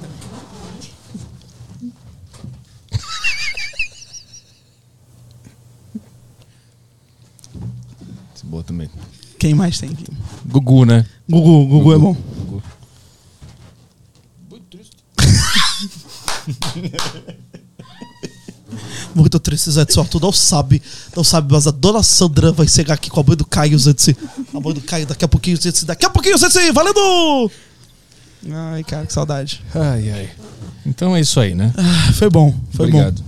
Obrigado por Caralho, o A Deriva mais louco que teve? Ou não? É, foi o primeiro com um show de improviso. Que foda. Nunca Troca! Foi o segundo com show de improviso. Troca! Eu não, nem gosto de improviso, é sempre assim, né? Não, não gosto. Não. Sabe o que você tinha que falar pro Tudo pro Neon? Que faltou troca. A gente teve alguém que falou troca na hora e você mudou o nome, entendeu? Ah, Era tudo. Ah, Neon, era tudo pro Neon. Troca, Neon, é no mundo Neon. troca. Neon, é na puta que pariu. Essa porra é caro pra caralho. Vai todo mundo se fuder. Aí não o público comprar. aplaude. É, gênio, foda, gênio gênio. pra caralho. Meu Deus, gênio do humor. Cara, queria mandar um beijo, só aproveitando, mandar um beijo pra todo mundo aqui do, da família Sobretudo. Um beijinho Tá pra você, da família sobretudo. Coloca a música da Rádio FM pra gente fazer Rádio a rádio. FM, você agora que tá ouvindo a gente aqui no Arthur, é o Aderiva. E a gente tá mandando beijo pra todo mundo aqui, ó. Olha só que delícia, todo mundo no Sobretudo. Temos a ao trilha. podcast.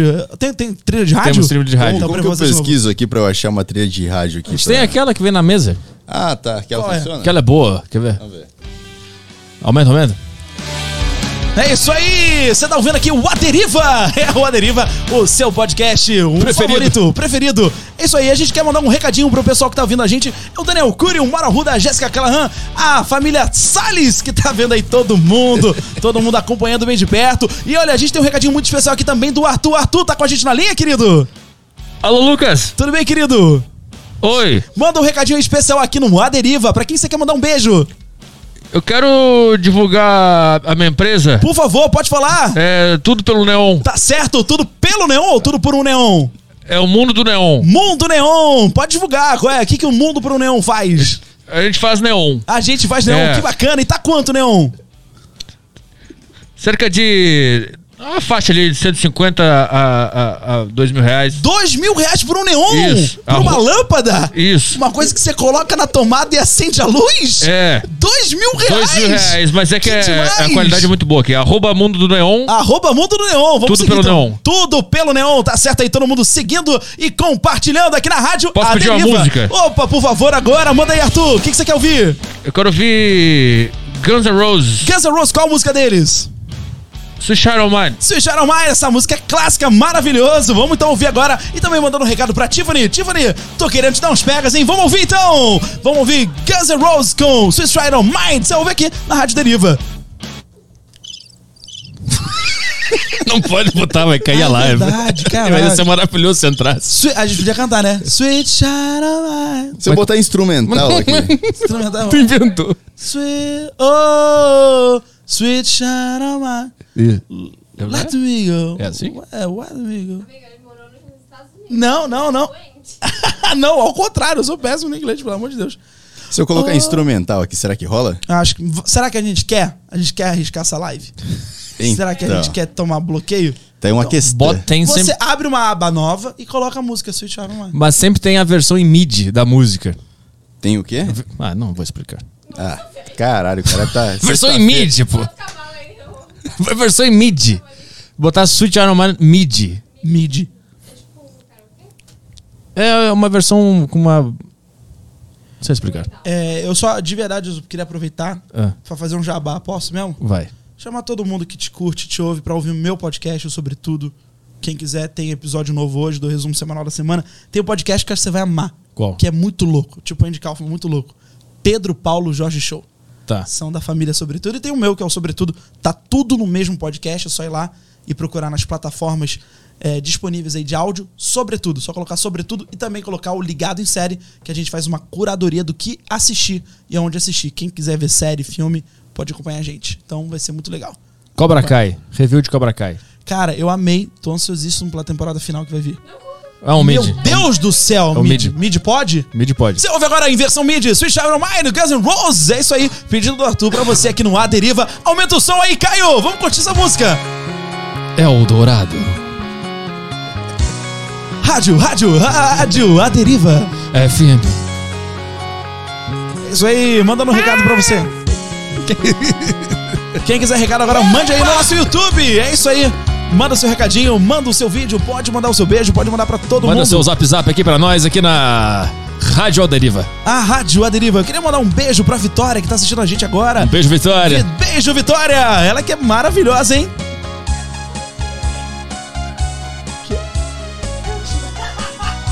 É o Tinder aqui, o cara tá solteiraço na pista. É o grande recente solteiro, né? Instalou o verdade. Tinder.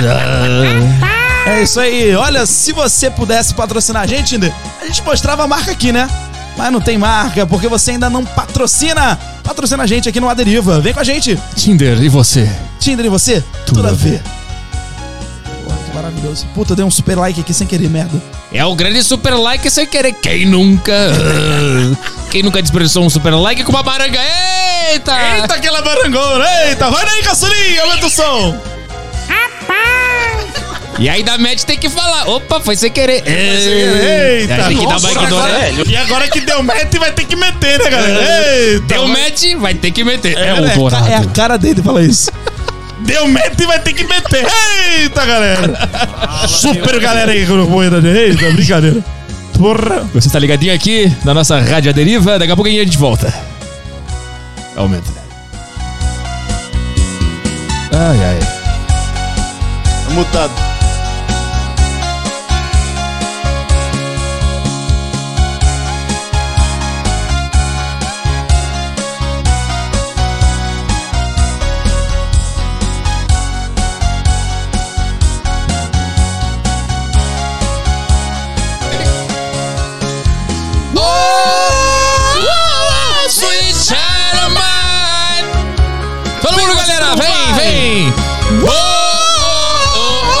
Caio, vai também. Canta, Caio. Super Caio, galera. Vai, se vira dos 30.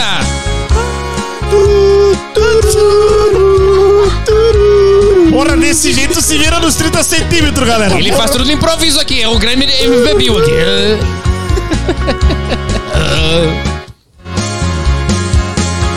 O Faustão e o Gugu. Eles são apresentadores, mas um já se foi.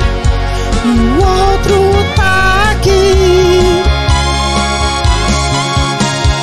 O Arthur apresenta A Deriva. o Arthur apresenta A Deriva. E o Caio? E o Caio? O quê? O Caio falou. Ele fuma maconha!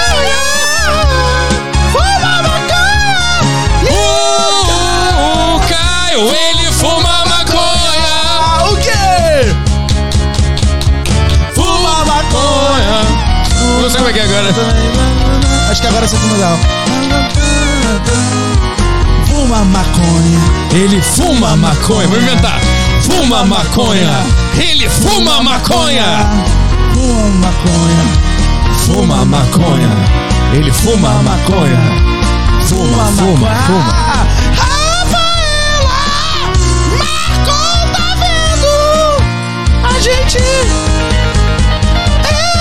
É agora, volta. Beijo, Rafael Marcão. É o solo, né? É isso aí, enquanto tá o solo de Over Maia aqui em versão MIDI. Pra você que acompanha aqui o Aderiva, apresentando o Arthur. A gente manda um beijo pra Rafaela Marcon, ela que é linda, maravilhosa da Winter e da Canana. Rafaela Marcon, tá linda. Tudo pelo neon. Tudo pelo neon. Tudo pelo neon. A gente vem aqui, é isso aí, Rafaela Marcon acompanhando a gente. Muita gente gostosa, muita gente linda acompanhando a gente. Muita gente que beija bem, muita gente que faz massagem como ninguém. Rafaela Marcon! E é isso aí. Caio fuma maconha. Caio maconha. Caio maconha. Caio maconha. Caio maconha. Velho maconha. Velho muita maconha. Eu fumo muita maconha. Eu fumo muita maconha. Eu fumo muita maconha.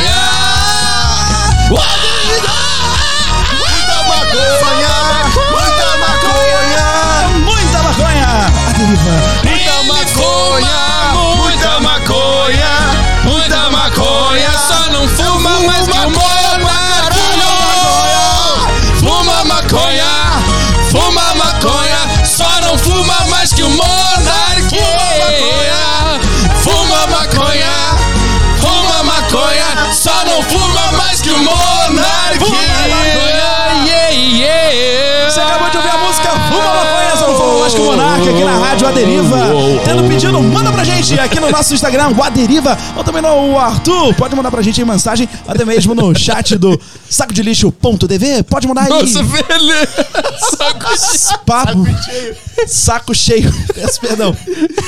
saco Peço perdão. de lixo. É a dislexia! A famosa dislexia. Você que acompanha a gente desde o início aqui da nossa deriva, viu que o nosso apresentador aqui tem, tem dislexia. É isso aí. Mas a gente continua aqui. Vamos embora. Obrigado. Tchau, tchau. Valeu. Não sei mais o que fazer. Fui. Isso aí. Vai acabar? Acabou. Beleza. Vambora. Obrigado. Obrigado, Arthur. Valeu. Você é foda. É isso aí. Você, Você é é foda. foda. Vou te dar Você um é legal. aqui agora. Vem dar um abraço. Quer, quer terminar com uma boa aqui? Eu não sei se tem a. O que que tem aí? Como que é que fala? É mid, né? Mid, é mid. Mas é... Qual é a música mid? É uma boa aqui, ó. Fuma maconha. Aguenta mais uma de improviso? Agora, qual é o nome dela? Que? Dona Ângela? Ah, peraí, Dona tan. Uh, what you gonna do? Do you wanna get down? Uh, What you gonna do? Você que ouve aqui a Rádio A Deriva, a gente quer mandar um beijo pra. Dona Ângela. Pula na cadeira e vamos lá. Pam, pam, pam. Dona Ângela, você que é Pam, pam, sogra aí do Arthur, um mega beijo pra Pam, você. pam, pam. Mega beijo, Dona Ângela. E também pra... Teta mole.